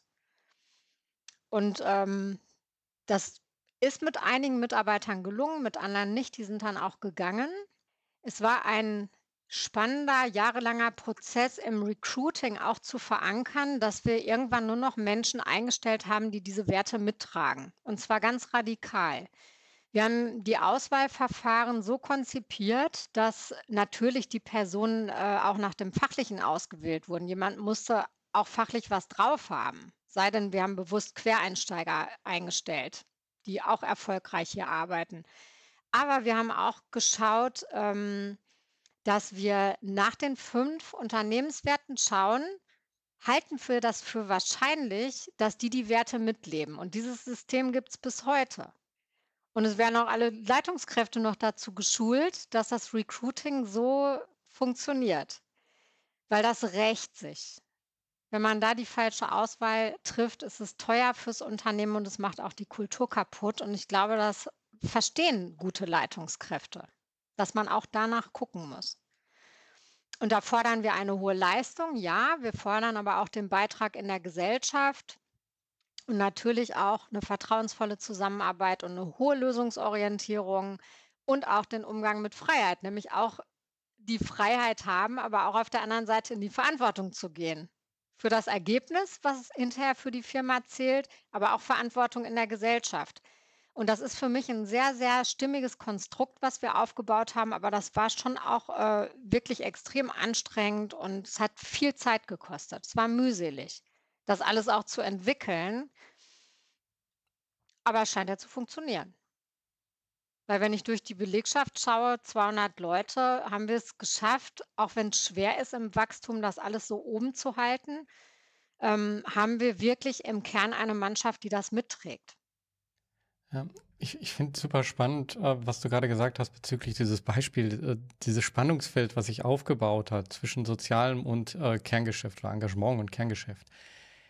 Eigentlich kenne das ja Unternehmen auch grundsätzlich äh, so, ähm, zum Beispiel zwischen Innovation, Weiterentwicklung und dem Kerngeschäft. Ich muss ja auch jedes Mal entscheiden, so äh, investiere ich jetzt da rein äh, oder ähm, ja, mache ich mehr, äh, gehe ich mehr in das Kerngeschäft und breite das aus. Äh, und äh, hier an der Stelle seid ihr da im Endeffekt dadurch, dass ihr andere Werte, dadurch, dass Engagement Teil der Werte ist, ähm, seid ihr da eben auch in dieses Spannungsfeld gekommen und habt das eigentlich ganz normal wie alles andere ähm, ähm, ja austariert. Und ich glaube, das ist etwas, äh, was, was mir Hoffnung macht, das, das finde ich eben so super spannend an euch, ähm, dass, dass es eigentlich äh, Elemente in, ähm, in den Organisationen, in den Unternehmen äh, gibt, wo, wo es schon ähm, solche Wege da gibt. Man muss halt nur einmal zum einen eine, eine, Leitung haben, die das unterstützt und sagt so,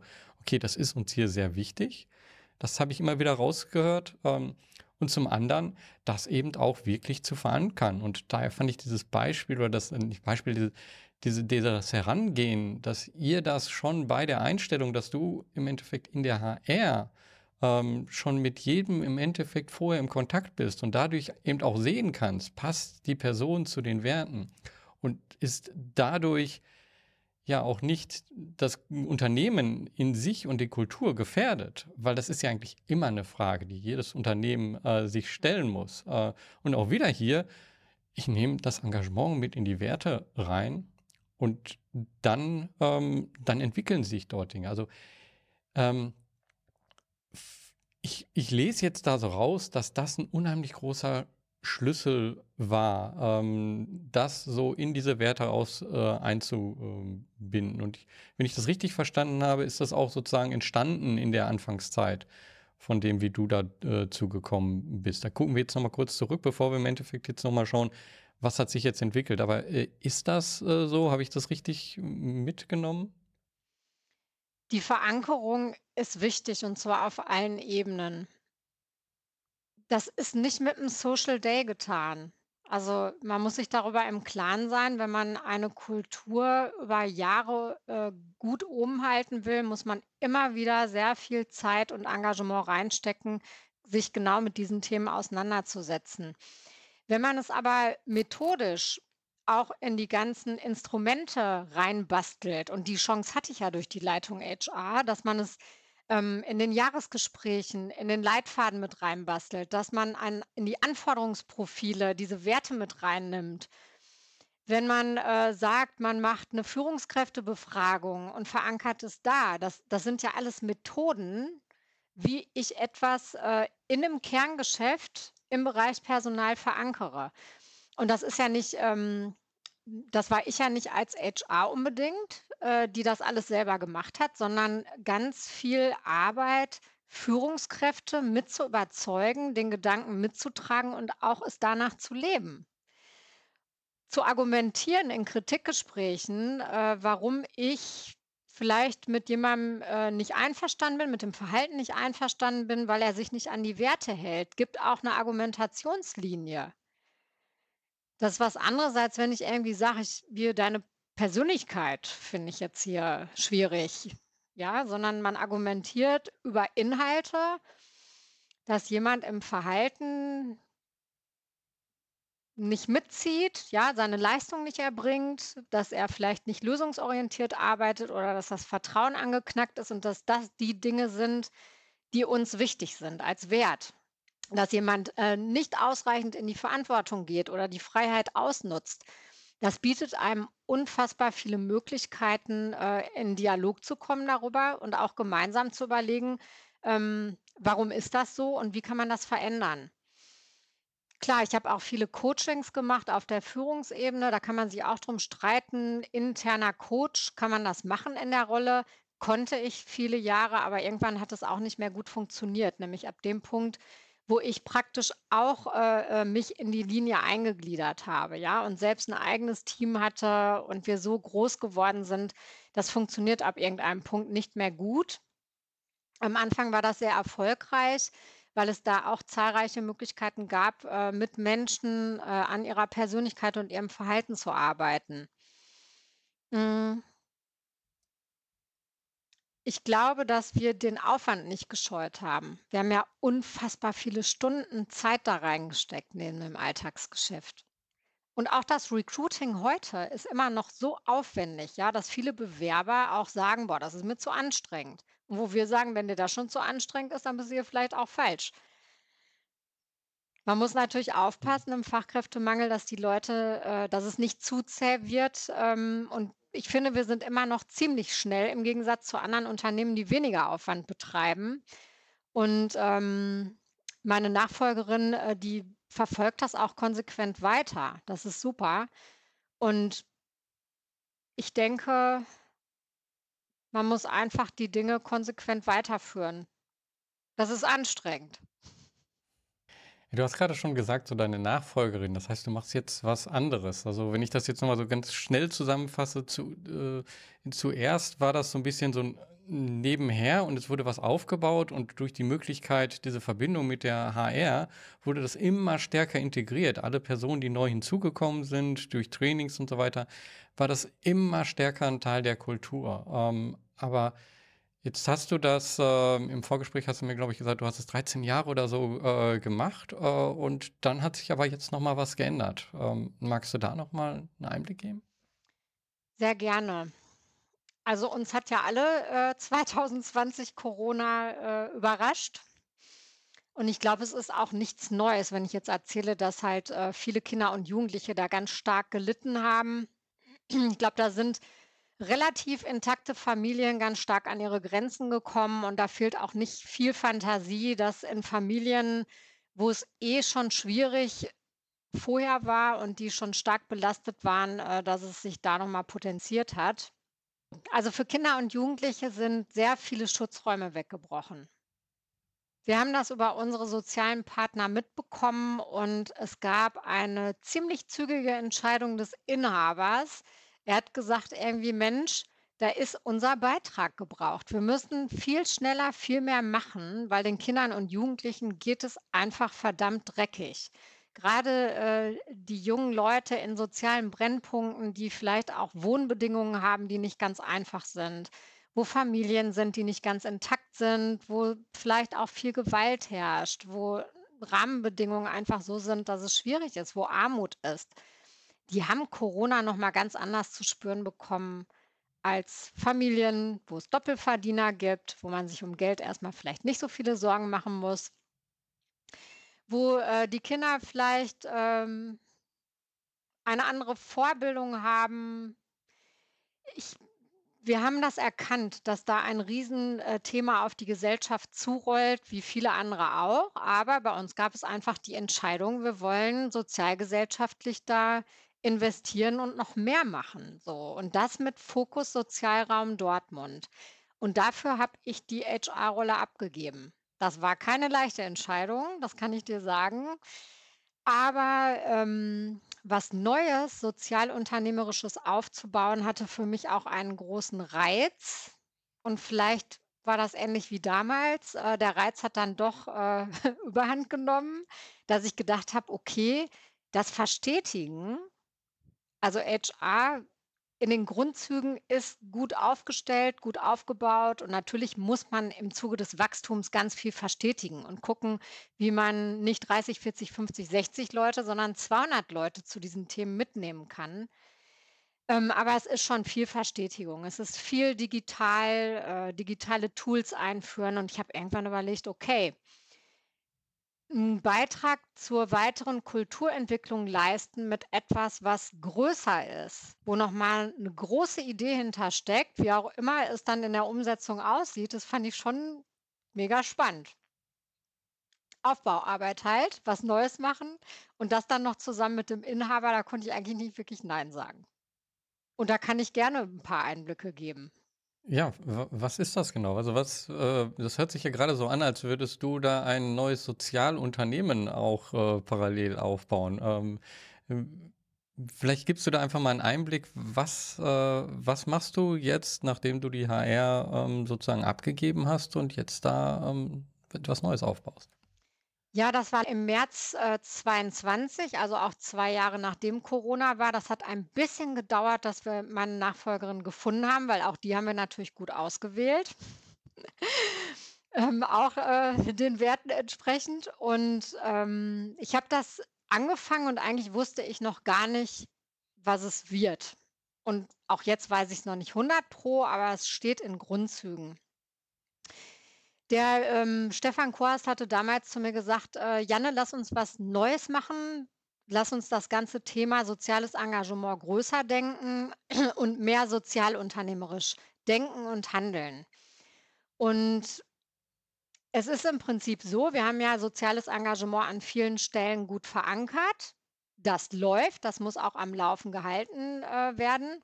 Aber wir machen noch mal 'ne neue Stufe. Wir versuchen da was draufzubauen, so eine Art Weiterentwicklung. Und das machen wir einfach mal hier im Sozialraum Dortmund vor der Tür. Ich betreue auch noch die internationalen Projekte, aber, äh, der Sozialraum Dortmund ist was, was mich natürlich extrem beschäftigt, weil auch da meine Wurzeln liegen. Ich habe in Dortmund lange gearbeitet, ich kenne die Netzwerke und auch Kinder und Jugendliche sind immer ein Herzensthema von mir gewesen. Und wir waren uns relativ schnell einig, dass der Schwerpunkt, äh, nur da liegen kann, wie kann man da einen großen Beitrag leisten für die, die wollen, also die wirklich auch mitziehen, bereit sind, da auch selber was zu investieren. Aber auch junge Menschen, die, äh, können, die auch das Potenzial haben, mitzugehen, die aber auch nicht die richtigen Voraussetzungen haben. Oder schwierige Herausforderungen zu bewältigen haben, wenig Rückhalt in der Familie, vielleicht mit Fluchthintergrund, Zugang zur Bildung fehlt. Es gibt keine Netzwerke, die irgendwie helfen können. Es fehlt an Geld. Also das ist so grob die Zielgruppe, für die wir mehr bewirken. Und wir haben uns vorgenommen, ähm, dass wir das Umfeld mitdenken. Die ganzen systemischen Ansätze oder dieses ganze Thema Sozialraumorientierung ist super spannend. Da denkt man das ganze Umfeld mit für die Person, die man da unterstützen möchte. Und wir sind kein Sozialunternehmen, das finde ich nochmal wichtig. Weil, äh, wir denken und handeln sozialunternehmerisch in dem, äh, äh, was ich da anstoße, aber wir sind kein Sozialunternehmen. Wir sind auch keine Konkurrenz für eine NGO, sondern wir versuchen, in längerfristigen Partnerschaften Ressourcen zu bündeln und im Verbund gemeinsam zu fördern, weil da natürlich der Hebel viel, viel größer ist. Und wir möchten gerne, ähm, mitwirken, sozialgesellschaftliche Probleme zu lösen. Und da gibt es wirklich einen Haufen von, wo ich denke, da können wir wirklich als Unternehmen einen guten Beitrag leisten. Und da geht es darum, Lücken zu füllen, die der soziale Bereich vielleicht selber nicht schließen kann und einfach eine unternehmerische Perspektive reinzubringen. Über unser Know-how, aber auch natürlich über Finanzmittel. Ähm, das Ganze steht so unter dem äh, ähm, Logo Biografien nachhaltig verändern und Zukunftsperspektiven geben. Und ich sage mal, das ist für mich sehr stimmig, dass ich diese Entscheidung getroffen habe, weil das war immer mein Thema. Also Biografien verändern, in Begegnungen zu schauen, wie kann man über Vorbilder Menschen prägen und äh, gemeinsam mehr bewirken. Chancen geben ist einfach ein Riesenthema. Und es gibt einfach unfassbar viele junge Menschen, die keine Chance bekommen. Und das macht auch wütend. Ich glaube, die Wut teile ich mit meinem Chef, dass es einfach Menschen gibt, die wir zurücklassen in diesen Zeiten. Und das geht nicht. Es sind Einzelschicksale, junge Menschen mit Potenzial, die auf der Strecke bleiben und die wir einfach nicht sehen, nicht fördern. Und es gibt sehr, sehr viel, was gemacht wird, aber es reicht einfach nicht von dem Sehen, dass Dinge nicht gemacht werden und dann das wirklich auch uh, umzusetzen, ist ja eben auch nochmal ein, ein, ein Schritt. Uh, kannst du mal ein Beispiel nennen? Was, was macht ihr da? Also, um, ähm, wie unterstützt ihr dort? Also, ich habe letztes Jahr angefangen auf Grundlage von den Netzwerken, die ich eh schon aufgebaut hatte in den letzten 12, 13 Jahren, habe ich noch mal tiefer angefangen, mich einzugraben in dieses ganze Thema, wer ist da eigentlich in Dortmund unterwegs und ähm, was gibt es schon für bestehende Netzwerke, wo kann man äh, anfangen? Wer sind die Guten? Wer sind vielleicht auch die, mit denen wir nicht unbedingt so viel zu tun haben wollen? Und dann haben wir äh, eingeladen zu Gesprächsrunden. Wir haben uns getroffen mit fitten Sozialarbeitern, mit Schulleiterinnen und Schulleitern, mit Geschäftsführungen von NGOs, aber auch mit Vertretern der Stadt und mit Jugendlichen. Wir haben gesagt, wir müssen mit den Zielgruppen reden. Machen wir im Kerngeschäft auch. Reden wir mit den Zielgruppen direkt, mit den Kunden und äh, auch Patienten.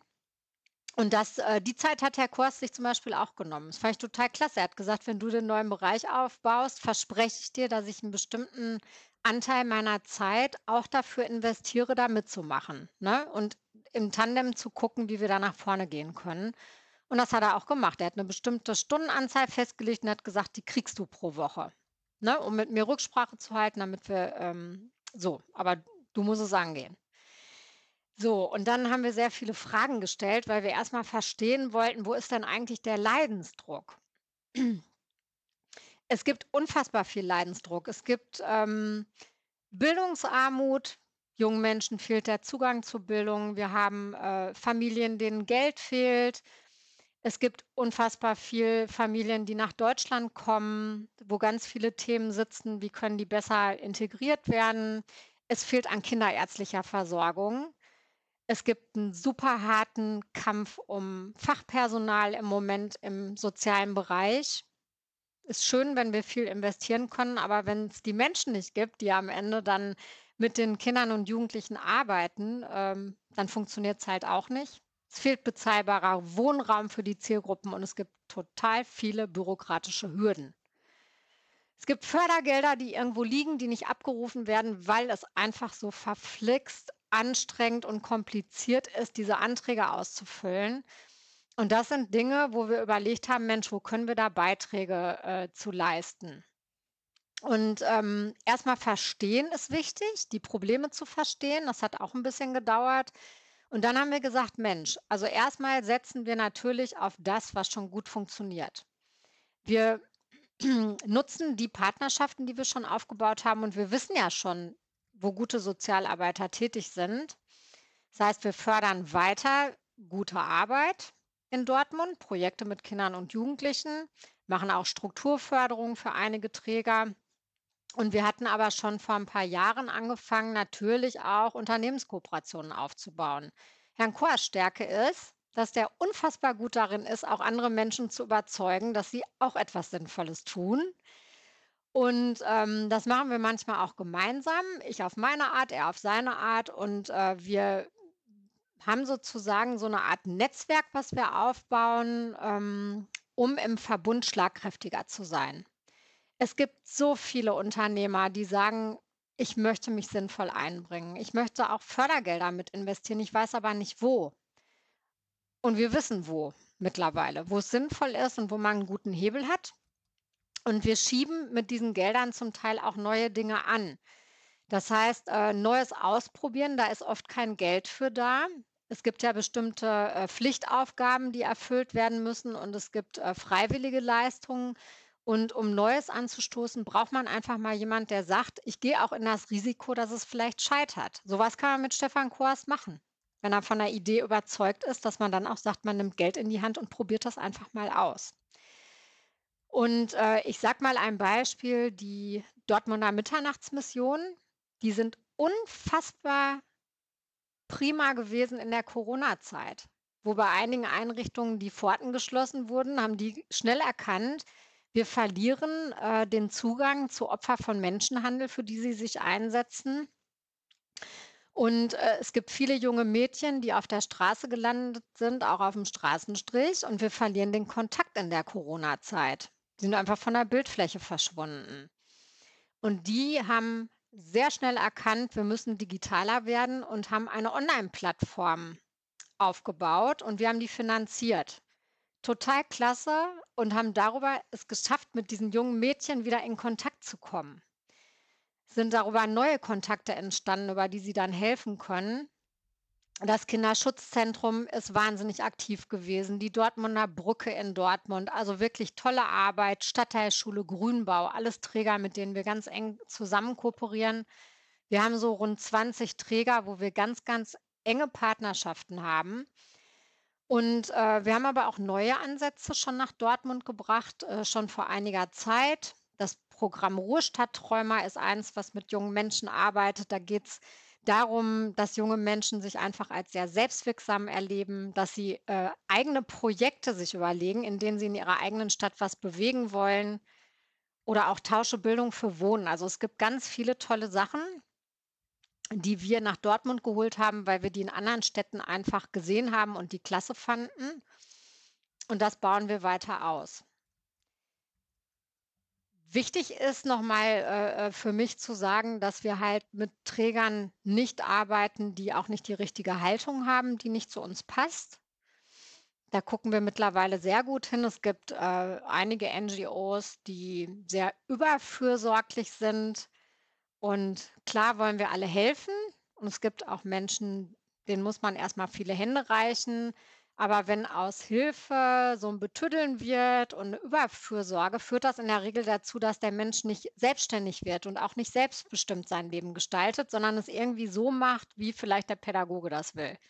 Und darum geht es ja gar nicht. Wir wollen ja Biografien verändern und die jungen Menschen sollen selber rausbekommen, wo ist eigentlich mein Weg und möchten über bestimmte Begegnungen erwirken, äh, dass sie ihren eigenen Weg finden. Und da gibt es Lücken im System, die wir füllen. Wir wollen ja nicht die NGO-Arbeit ersetzen, aber wir merken immer mehr, es gibt Lücken, in die wir reingehen können, äh, wo wir einfach für, auch für Einzelfälle einiges bewirken können, neben dem, dass wir natürlich auch eine Anzahl an gut funktionierender sozialer Arbeit schon finanzieren. Das, was ihr dort unterstützt, ähm, da würden wahrscheinlich einige Unternehmen auch sagen, so, ja, Moment, das ist aber doch die Aufgabe des Staates und äh, des sozialen Bereichs. Und ihr kommt dort jetzt äh, mit rein und äh, bringt eben diese Unterstützung mit. Und da sind dann vielleicht auch einige im sozialen Bereich, die dann sagen so, okay, warum kommt denn jetzt da ein Unternehmen? Also das ist genau wahrscheinlich auch das, was ihr dann da spürt, dass es dort äh, ähm, ja auch manchmal knirscht, nenne ich das jetzt mal. Ne? Ähm, wie, wie empfindet ihr das? Also ähm, wie, wie geht ihr damit um, mit dieser Ambivalenz? So auf der einen Seite, ihr wollt etwas ja ändern, auf der anderen Seite ähm, dann, ja, das ist ja auch Aufgabe des Staates und ihr habt natürlich auch die Möglichkeit, euch bestimmte Dinge auszuwählen und werdet dann vielleicht auch, dass ihr eine Wahl äh, macht, werde dafür vielleicht auch ähm, bewertet und äh, wird gesagt, so, hm, warum jetzt da und nicht da oder so. Wie, wie geht ihr damit um? Weil ich habe das so, im, so nebenbei immer so gehört, so wir suchen uns einige aus und andere nicht und ich glaube, da sind halt Konflikte und äh, ich glaube, das ist vielleicht wichtig, das nochmal ähm, so zumindest von deiner Seite jetzt hier darzustellen.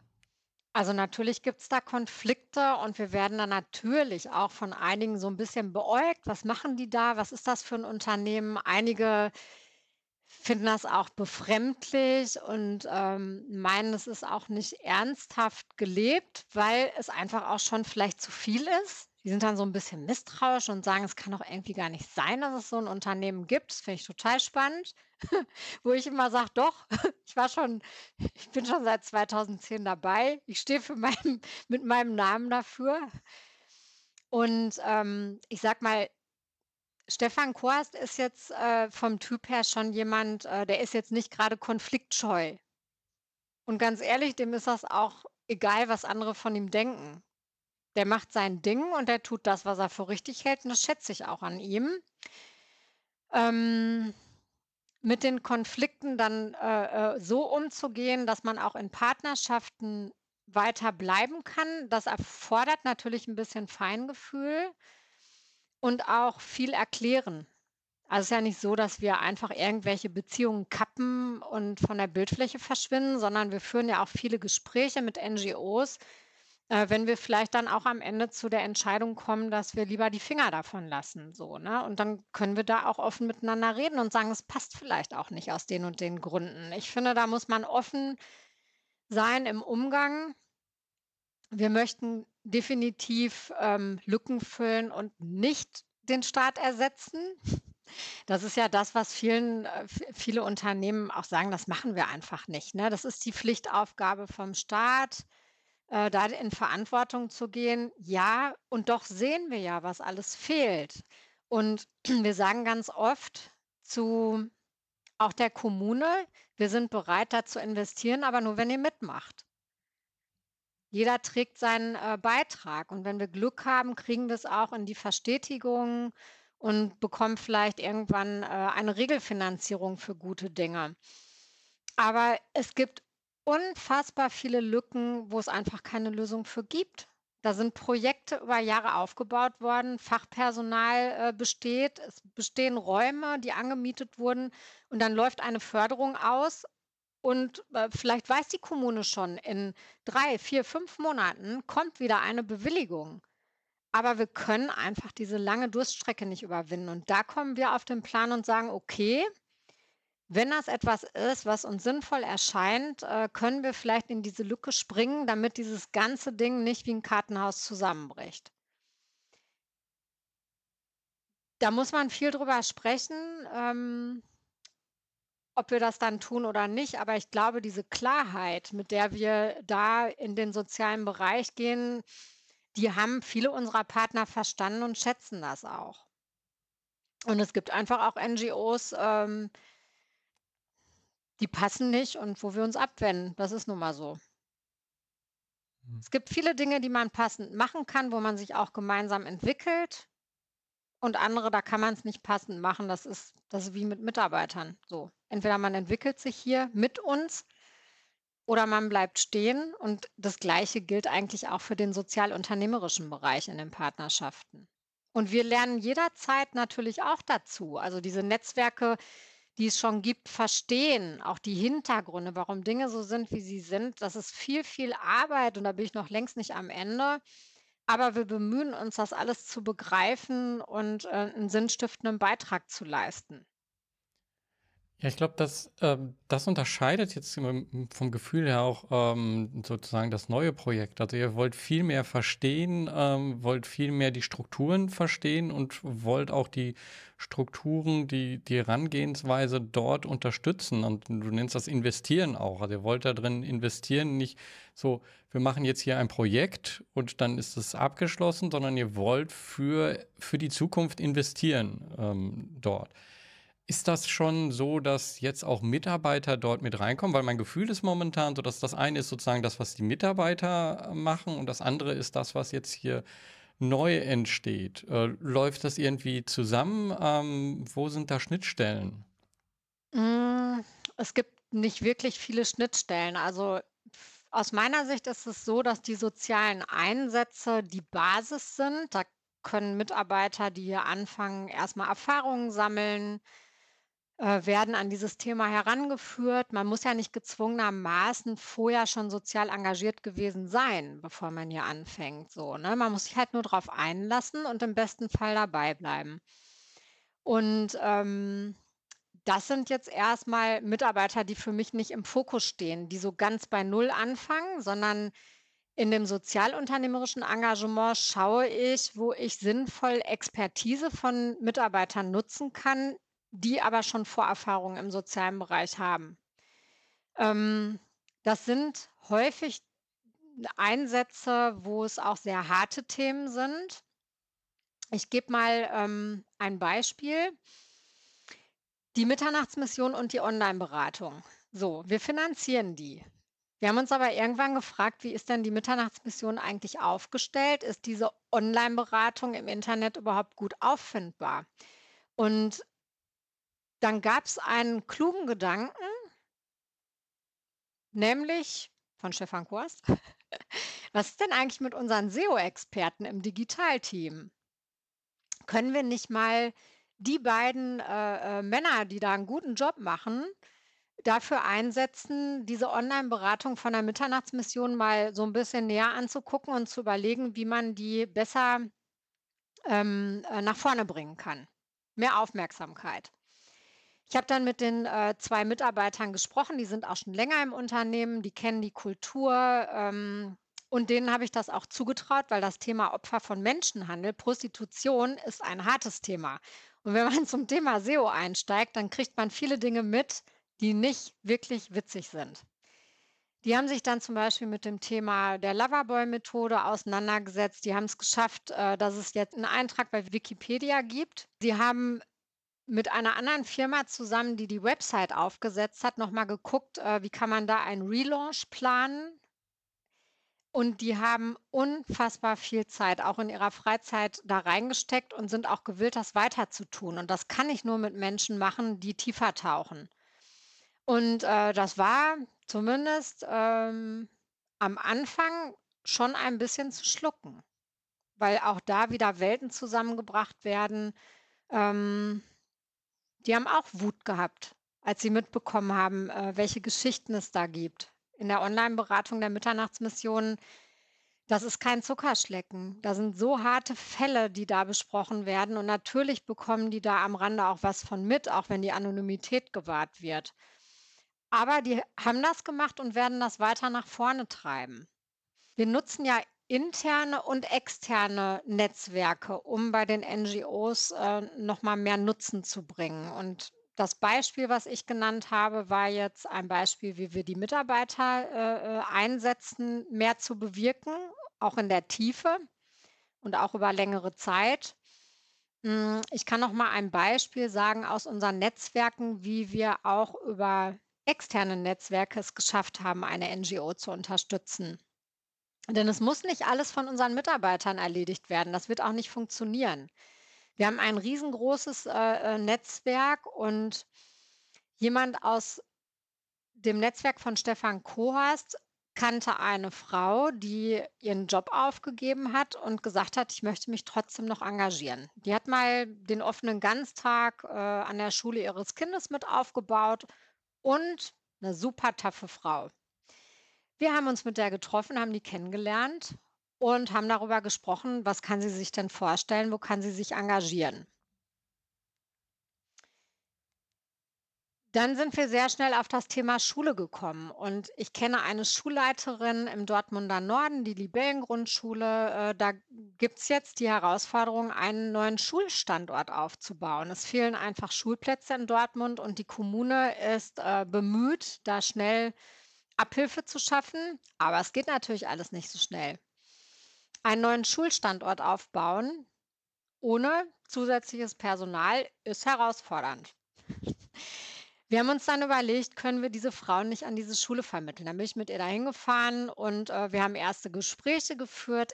Immer natürlich unter Vorbehalt, weil ich auch nicht wusste, ob das funktioniert. Passt da die Chemie? Was kann die Frau da eigentlich machen? Und äh, das hat gefunzelt. Die Frau ist jetzt drei bis vier Tage in Vollzeit mit damit beschäftigt, an dieser Schule, also diesen neuen Schulstandort aufzubauen. Das ist grandios und die Schulleiterin ist so dankbar und glücklich, dass die da ist. Das war eigentlich mehr oder weniger ein Zufall, dass wir an die rangekommen sind, aber das muss doch kein Zufall bleiben. So, und in diese Richtung denken wir. So, wir haben unfassbar viele tolle Leute in unseren Netzwerken, in Firmennetzwerken, in privaten Netzwerken und da zu gucken, wie kann man in und extern äh, diese Personen nutzen, mehr PS auf die Straße zu bringen, das ist ein Anliegen. Und das gelingt uns an so vielen Stellen. Ich habe ganz viele Einzelfälle, wo uns das schon gelungen ist. Und das machen wir weiter. Und in der Summe ist das richtig, richtig viel, was man da anstoßen kann. Und ich glaube, es braucht einfach ein Netzwerk, um weiterzukommen. Und es muss nach wie vor mehr Berührung geben zwischen der sozialen Welt, der sozialen Arbeit und den Wirtschaftsunternehmen. Ich beschreibe mal eine Begegnung, die es gab. Ähm, wir haben uns mit den Kerlivern getroffen, ein Programm von Grünbau. Die Kerliver sind äh, ähm, junge Menschen, häufig mit Flü Fluchthintergrund, die aus der Jugendhilfe rausfallen, weil sie ein bestimmtes Alter überschritten haben. Und wir haben uns mit einem jungen Mann, der ziemlich pfiffig war, äh, über die Kerliva unterhalten und wie das für ihn war, als Geflüchteter nach Deutschland zu kommen und wie sein Weg war. Und am Ende hat er erzählt, wie geht es für ihn weiter. Naja, er hat ein Stellenangebot, 20 Stunden bei einer NGO irgendwo in der Nachbarstadt. Befristetes Angebot. Hat Stefan Korst so in so einem Nebensatz erwähnt, naja, also äh, wenn du dich damit zufrieden gibst, das ist doch eigentlich wie ein Trostpreis. Ich habe Monate später diesen jungen Mann noch mal in 'ner Gesprächsrunde getroffen und habe ihn gefragt, was er macht. Und dann sagt er doch allen Ernstes zu mir: „Ja, dieser Satz, den dein Chef damals zu mir gesagt hat, der hat bei mir nachgewirkt.“ Ich bin dann zu dem sozialen Träger hin und habe gesagt: „Ich möchte gerne 'ne Vollzeitstelle haben und einen unbefristeten Vertrag und ich will mich nicht unter meinem Wert verkaufen.“ Die NGO hat's ihm nicht angeboten und er hat daraufhin fleißig Bewerbungen geschrieben und er hat jetzt eine Stelle in Dortmund bei der Stadt, leitet ein kleines Team und hat einen unbefristeten Arbeitsvertrag. Und das, weil ein Unternehmer ihm gegenüber so lapidar eine Bemerkung gemacht hat. Und das zeigt einfach Wirkung bei jungen Menschen und das kann man doch viel mehr nutzen. Und, ähm, wir haben auch zum Thema Mentoring einiges, was wir grade anstoßen. Ähm, da sind wir aber noch am Anfang. Man kann darüber, dass man halt Menschen, die andere Menschen prägen und die ihre Unterstützung zur Verfügung stellen, so unfassbar viel bewirken. Und das vielleicht auch in Programmen, äh, wo gar nicht so viel Pädagogik ist. Also, die die pädagogischen Mentoring-Programme haben unfassbar viel Wirkung, ja, aber man kann ja auch schauen, über Menschen aus der Wirtschaft, äh, noch mal junge Menschen in andere Richtungen zu stupsen. Zu gucken, wie man Türen öffnen kann, ist irgendwie mein Thema, ne? Die un ungewöhnlichen Begegnungen möglich zu machen. Und das machen wir, weil es viel in den Biografien junger Menschen verändern kann. Was ich da eben raushöre, das, was ihr jetzt macht, ist ja 'n Netzwerk aufzumachen. Ihr ihr vermittelt viel stärker, ähm, nicht nur innerhalb eurer Organisation, sondern über die Organisation hinaus. Ähm, und du hast irgendwie gefragt, „Hm, war das jetzt nur 'n Zufall oder ist das etwas?“ Mein Gefühl ist, so Unternehmen oder kann ich aus aus meiner eigenen Erfahrung, äh, jetzt so als Sozialunternehmer auf Unternehmen zuzugehen, die sind oft sehr verschlossen erst mal. Also, da, äh da 'n Kontakt aufzubauen, ist, äh, ziemlich schwer. Und, ähm, wenn man als, ähm ja, als Partnerunternehmen dort reinkommt oder da einfach schon auf derselben Ebene, ähm, agiert, ist das natürlich etwas vollkommen anderes. Und ich glaube, das ist eben auch 'ne Möglichkeit, da viel mehr zu zu öffnen. Weil ich glaube, die das, was du ja immer wieder beschreibst dort, ist ja erst mal diese Angst von dem äh, vor dem anderen, vor der anderen Sprache, vor der anderen Welt und, äh, damit auch im Endeffekt nicht zu wissen, wie gehe ich damit um? Und durch eure Begleitung wird ja diese Angst so 'n bisschen genommen und ihr, äh, unterstützt da eben bei und sagt so: „W wir haben ja diese Erfahrung gemacht und, äh, wir wissen, wie wir mit denen umgehen.“ Und, ähm, das ist halt etwas, ähm ja, ich glaube, das das ist etwas, was und da komme ich sozusagen auch wieder, wie du jetzt grade mit dieser Geschichte, hm, dich hat die, äh, Person, ähm, die Unternehmerin in Paris in Frankreich, äh, unheimlich, äh, inspiriert und, äh, jetzt kommen wir so gegen Ende, äh, da wieder zu so 'n Punkt, dass es da so 'ne Inspiration gab. Ähm, und ich glaube, 'ne Inspiration kann halt davon kommen, wenn man sieht, dass äh, dass die Menschen, äh, einfach in in ihrem ähm, in ihrem Umfeld sind, aber sich danach öffnen und dann eben ganz, äh, offen damit umgehen. Das hat die Unternehmerin gemacht, die hat dich sozusagen mit in ihre Welt mit hineingenommen. Ähm, das hat, äh, dein Chef gemacht, äh, indem er das gemacht hat und genau dieses dann eigentlich authentisch, ähm, weil die die Aussage, die könnte man auch so sagen, so: „Ah, Mann, wär's nicht gut, in die in die NGO zu gehen, hätte was Gutes getan“ oder so. Kann man auch wieder aber das war 'ne super authentische Aussage und sie hat auf ist auf Resonanz gestoßen.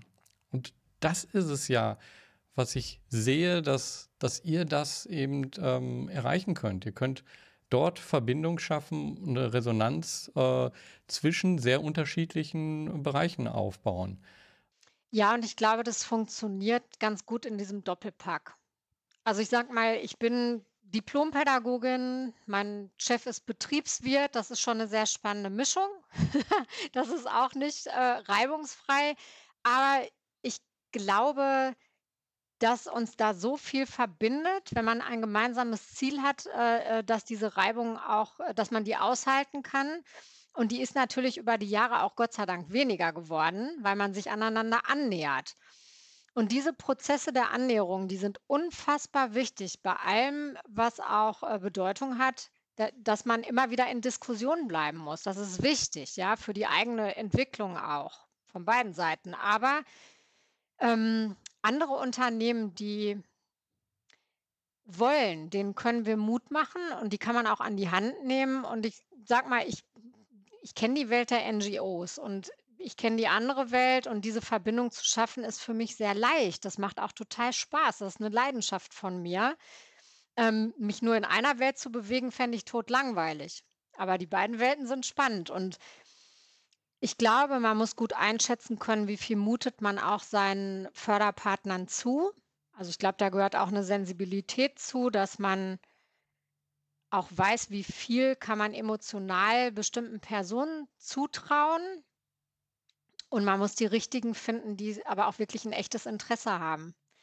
Also ich bin kein Fan davon, dass man jetzt mal alle Unternehmen, die in Dortmund sich engagieren wollen, setzen sich an einen Tisch. Äh, das passt nicht. Man muss auswählen und gucken, welche Firmen passen zusammen, mit welchen Stiftungen geht es gut, wer geht in die gleiche Richtung, wer hat ähnliche Förderschwerpunkte. Da muss man viel bei berücksichtigen, dass es gelingt. Und da muss man, glaube ich, ein gutes Auge für entwickeln. Und ähm, ich glaube, das schaffen wir irgendwie, weil wir da auch Freude dran haben. Ich glaube, es ist ein Schlüssel, dass man einfach Lust auch an diesen neuen Dingen hat, was Neues schaffen und äh, zu experimentieren. So, so gegen, so zum Abschluss hin würde ich nochmal so ähm, wissen, wie, ja, was, was hat sich dadurch ähm, insgesamt so verändert? Was, wie ist jetzt so gerade ähm, das, das Gefühl innerhalb oder die Kultur innerhalb von ähm, Dr. Ausbüttel und wo wollt ihr da noch hin? Also wir haben zum einen vor der Brust in dem ganzen Wachstum und bei der Vielzahl an Personaleinstellungen gut darauf aufzupassen, dass die Kultur gepflegt wird und dass sie eine gute bleibt. Da wird meine Nachfolgerin äh, viel mit beschäftigt sein, aber auch die ganze Führungsmannschaft und Geschäftsleitung. Und äh, ich werde da sicherlich auch meinen Beitrag zu leisten, dass das so sein wird. Hm, ich habe keine Ahnung, wo es hinführt. Wenn ich den Plan schon hätte, wäre es ja nicht neu.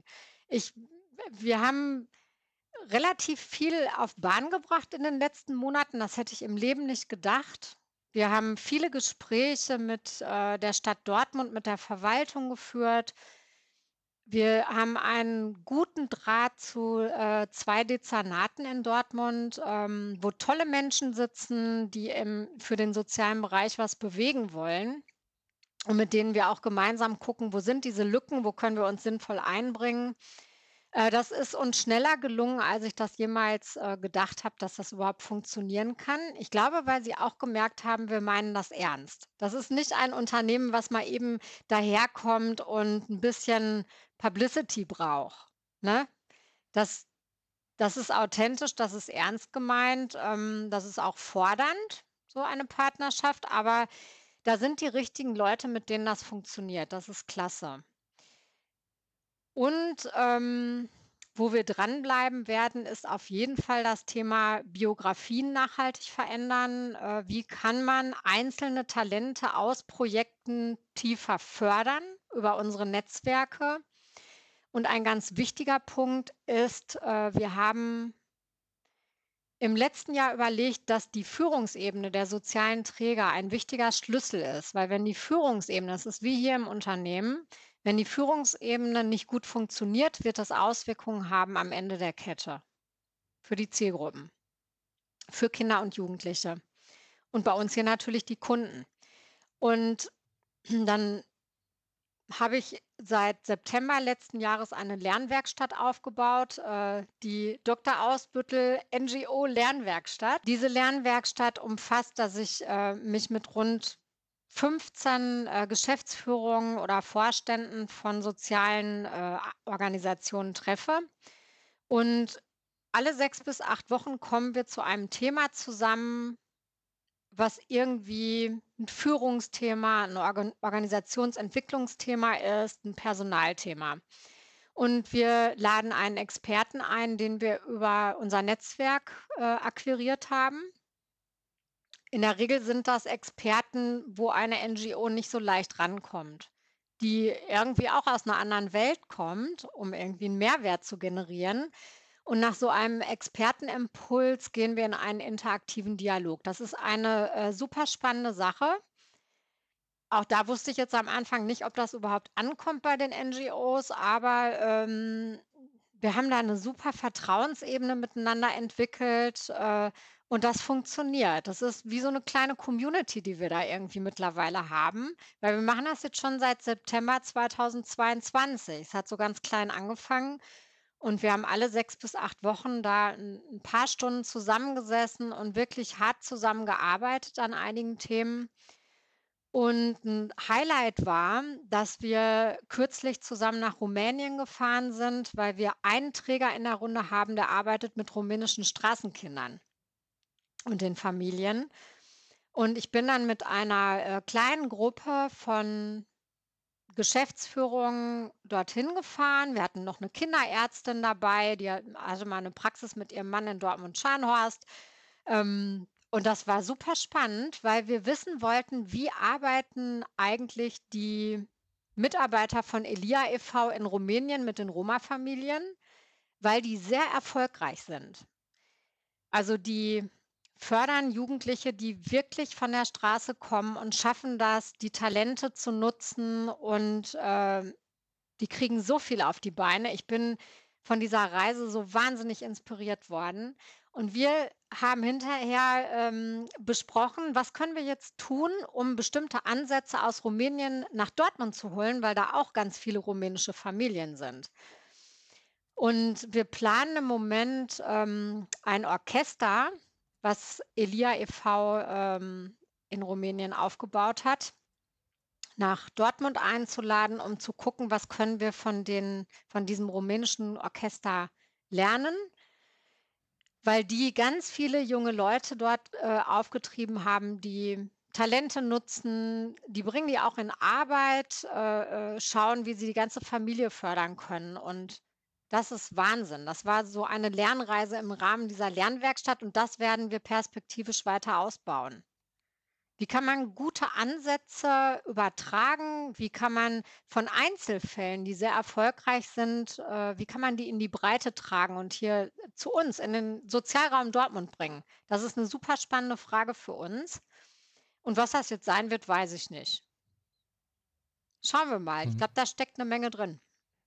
Das, das geht ja schon wirklich weit über das Kerngeschäft von euch hinaus. Ähm, was würdest du oder was magst du anderen Unternehmen mitgeben, ähm, um zu zeigen, so, ja, das ist sinnvoll? Und ähm, ähm, was denkst du, ist, sind die Punkte, die ihr davon mitnehmt? Ich glaube, dass jedes Unternehmen und jede Stiftung einen eigenen Weg gehen muss. Jeder, jeder hat eine Leidenschaft da stecken immer, äh, Führungspersönlichkeiten hinter, äh, die es irgendwo hinzieht, zu bestimmten Themen. Und ich glaube, erst mal zu wissen, was ist das, was mich persönlich betroffen macht, wo ich etwas verändern will in der Gesellschaft, ist erst mal der Kernpunkt. Manchmal kommt das ja auch aus der Belegschaft, das ist auch toll. Ähm, wirkungsvoller ist es natürlich, wenn man die Führungsmannschaft da auch wirklich für gewinnen kann und da in geballter Kraft gemeinsam nach vorne geht. Aber was jetzt jeder Einzelne tut, das muss man natürlich, äh, ganz individuell gucken. Ich bin eh ein schwerer Fan davon, äh, individuell hinzuschauen und nicht so Pauschalprogramme aufzusetzen, ähm, weil es einfach mehr Wirkung erzeugt für die Zielgruppe, äh, wenn das mit einer großen Leidenschaft passiert. Und das ist einfach so, wenn man persönlich betroffen ist. Und zu schauen, wo stehe ich gerade mit meinem Unternehmen? Wie fange ich an? Vielleicht ganz klein oder bin ich schon weiter und will eine Stufe draufsetzen? Ich glaube, äh, da muss man mutig für sein und vielleicht auch ein bisschen in verschiedene Richtungen denken. Aber ich meine, die gleiche Inspiration, die viele Unternehmen, äh, für ihr Kerngeschäft haben, kann man doch auch mal in dem Bereich stecken und einfach ein bisschen neugierig sein und überlegen, was man damit anstoßen kann. Ich glaube, da haben viele Unternehmen einen Beitrag zu leisten. es darf halt kein Zwang sein. Es muss, äh, von von sich herauskommen. Wir haben hier Mhm. 'n Visionär im Unternehmen, der einfach große Lust auf dieses Thema hat, sonst wäre ich auch nicht hier. Und mit dem kann man, äh, diese Dinge tun so und das ist toll, das wünsche ich anderen auch. Und wenn wir andere Firmen dafür begeistern können und die mitmachen und da aufspringen und vielleicht ihren eigenen Weg auch finden, ist doch großartig. Hast du noch irgendetwas so zum Abschluss, äh, was du noch, ähm was wir noch nicht besprochen haben, was noch wichtig wäre, dass wir das mitgeben?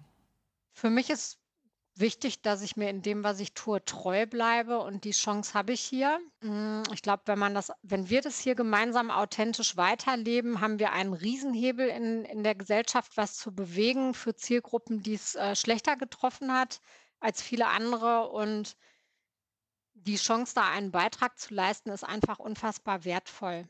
So, das gibt einem ein gutes Gefühl, das gibt einem Sinn und das ist auch nicht irgendwie so 'n, äh, blödes Geplapper irgendwie. Ich, glaube, wenn man das ernsthaft betreibt, äh, macht das was mit der Lebensqualität mit der eigenen Lebensqualität, nicht nur für die Zielgruppen. Und, ähm, wenn da beide Seiten was von haben, äh, ist das großartig. Ich danke für das Gespräch, dass ich, äh, den Raum bekommen habe, weil ich natürlich hoffe, äh, dass, äh, wir andere damit anfixen, dass sie auch mehr bewegen und mehr Nutzen und Wert schaffen können für den sozialen Bereich mit 'ner guten Haltung. Mhm. Wie können Sie dich kontaktieren? Wie finden sie euch? Ach, wir haben 'ne gute Website www.dr.ausbüttel.de oder www.draco.de oder piratoplast.de. Man findet uns. Dr. Ausbüttel eingegeben und da kommt eine Menge. Und wir sind auch bei LinkedIn sehr präsent, äh, posten da hier und da mal was. Äh, natürlich auch, weil wir die richtigen Leute gewinnen wollen, die den Gedanken mittragen. Und da findet man auch viel, äh, zu dem, was wir im sozialen Bereich machen. Mich persönlich findet man da, auch manchmal, aber ich bin jetzt nicht auf der Website oder so, dafür ist das alles noch zu frisch danke für diesen Einblick. Äh, danke für ähm, ja, die Inspiration. Und ähm, ich ähm, wünsche dir noch einen schönen Tag. Danke dir. Tschüss.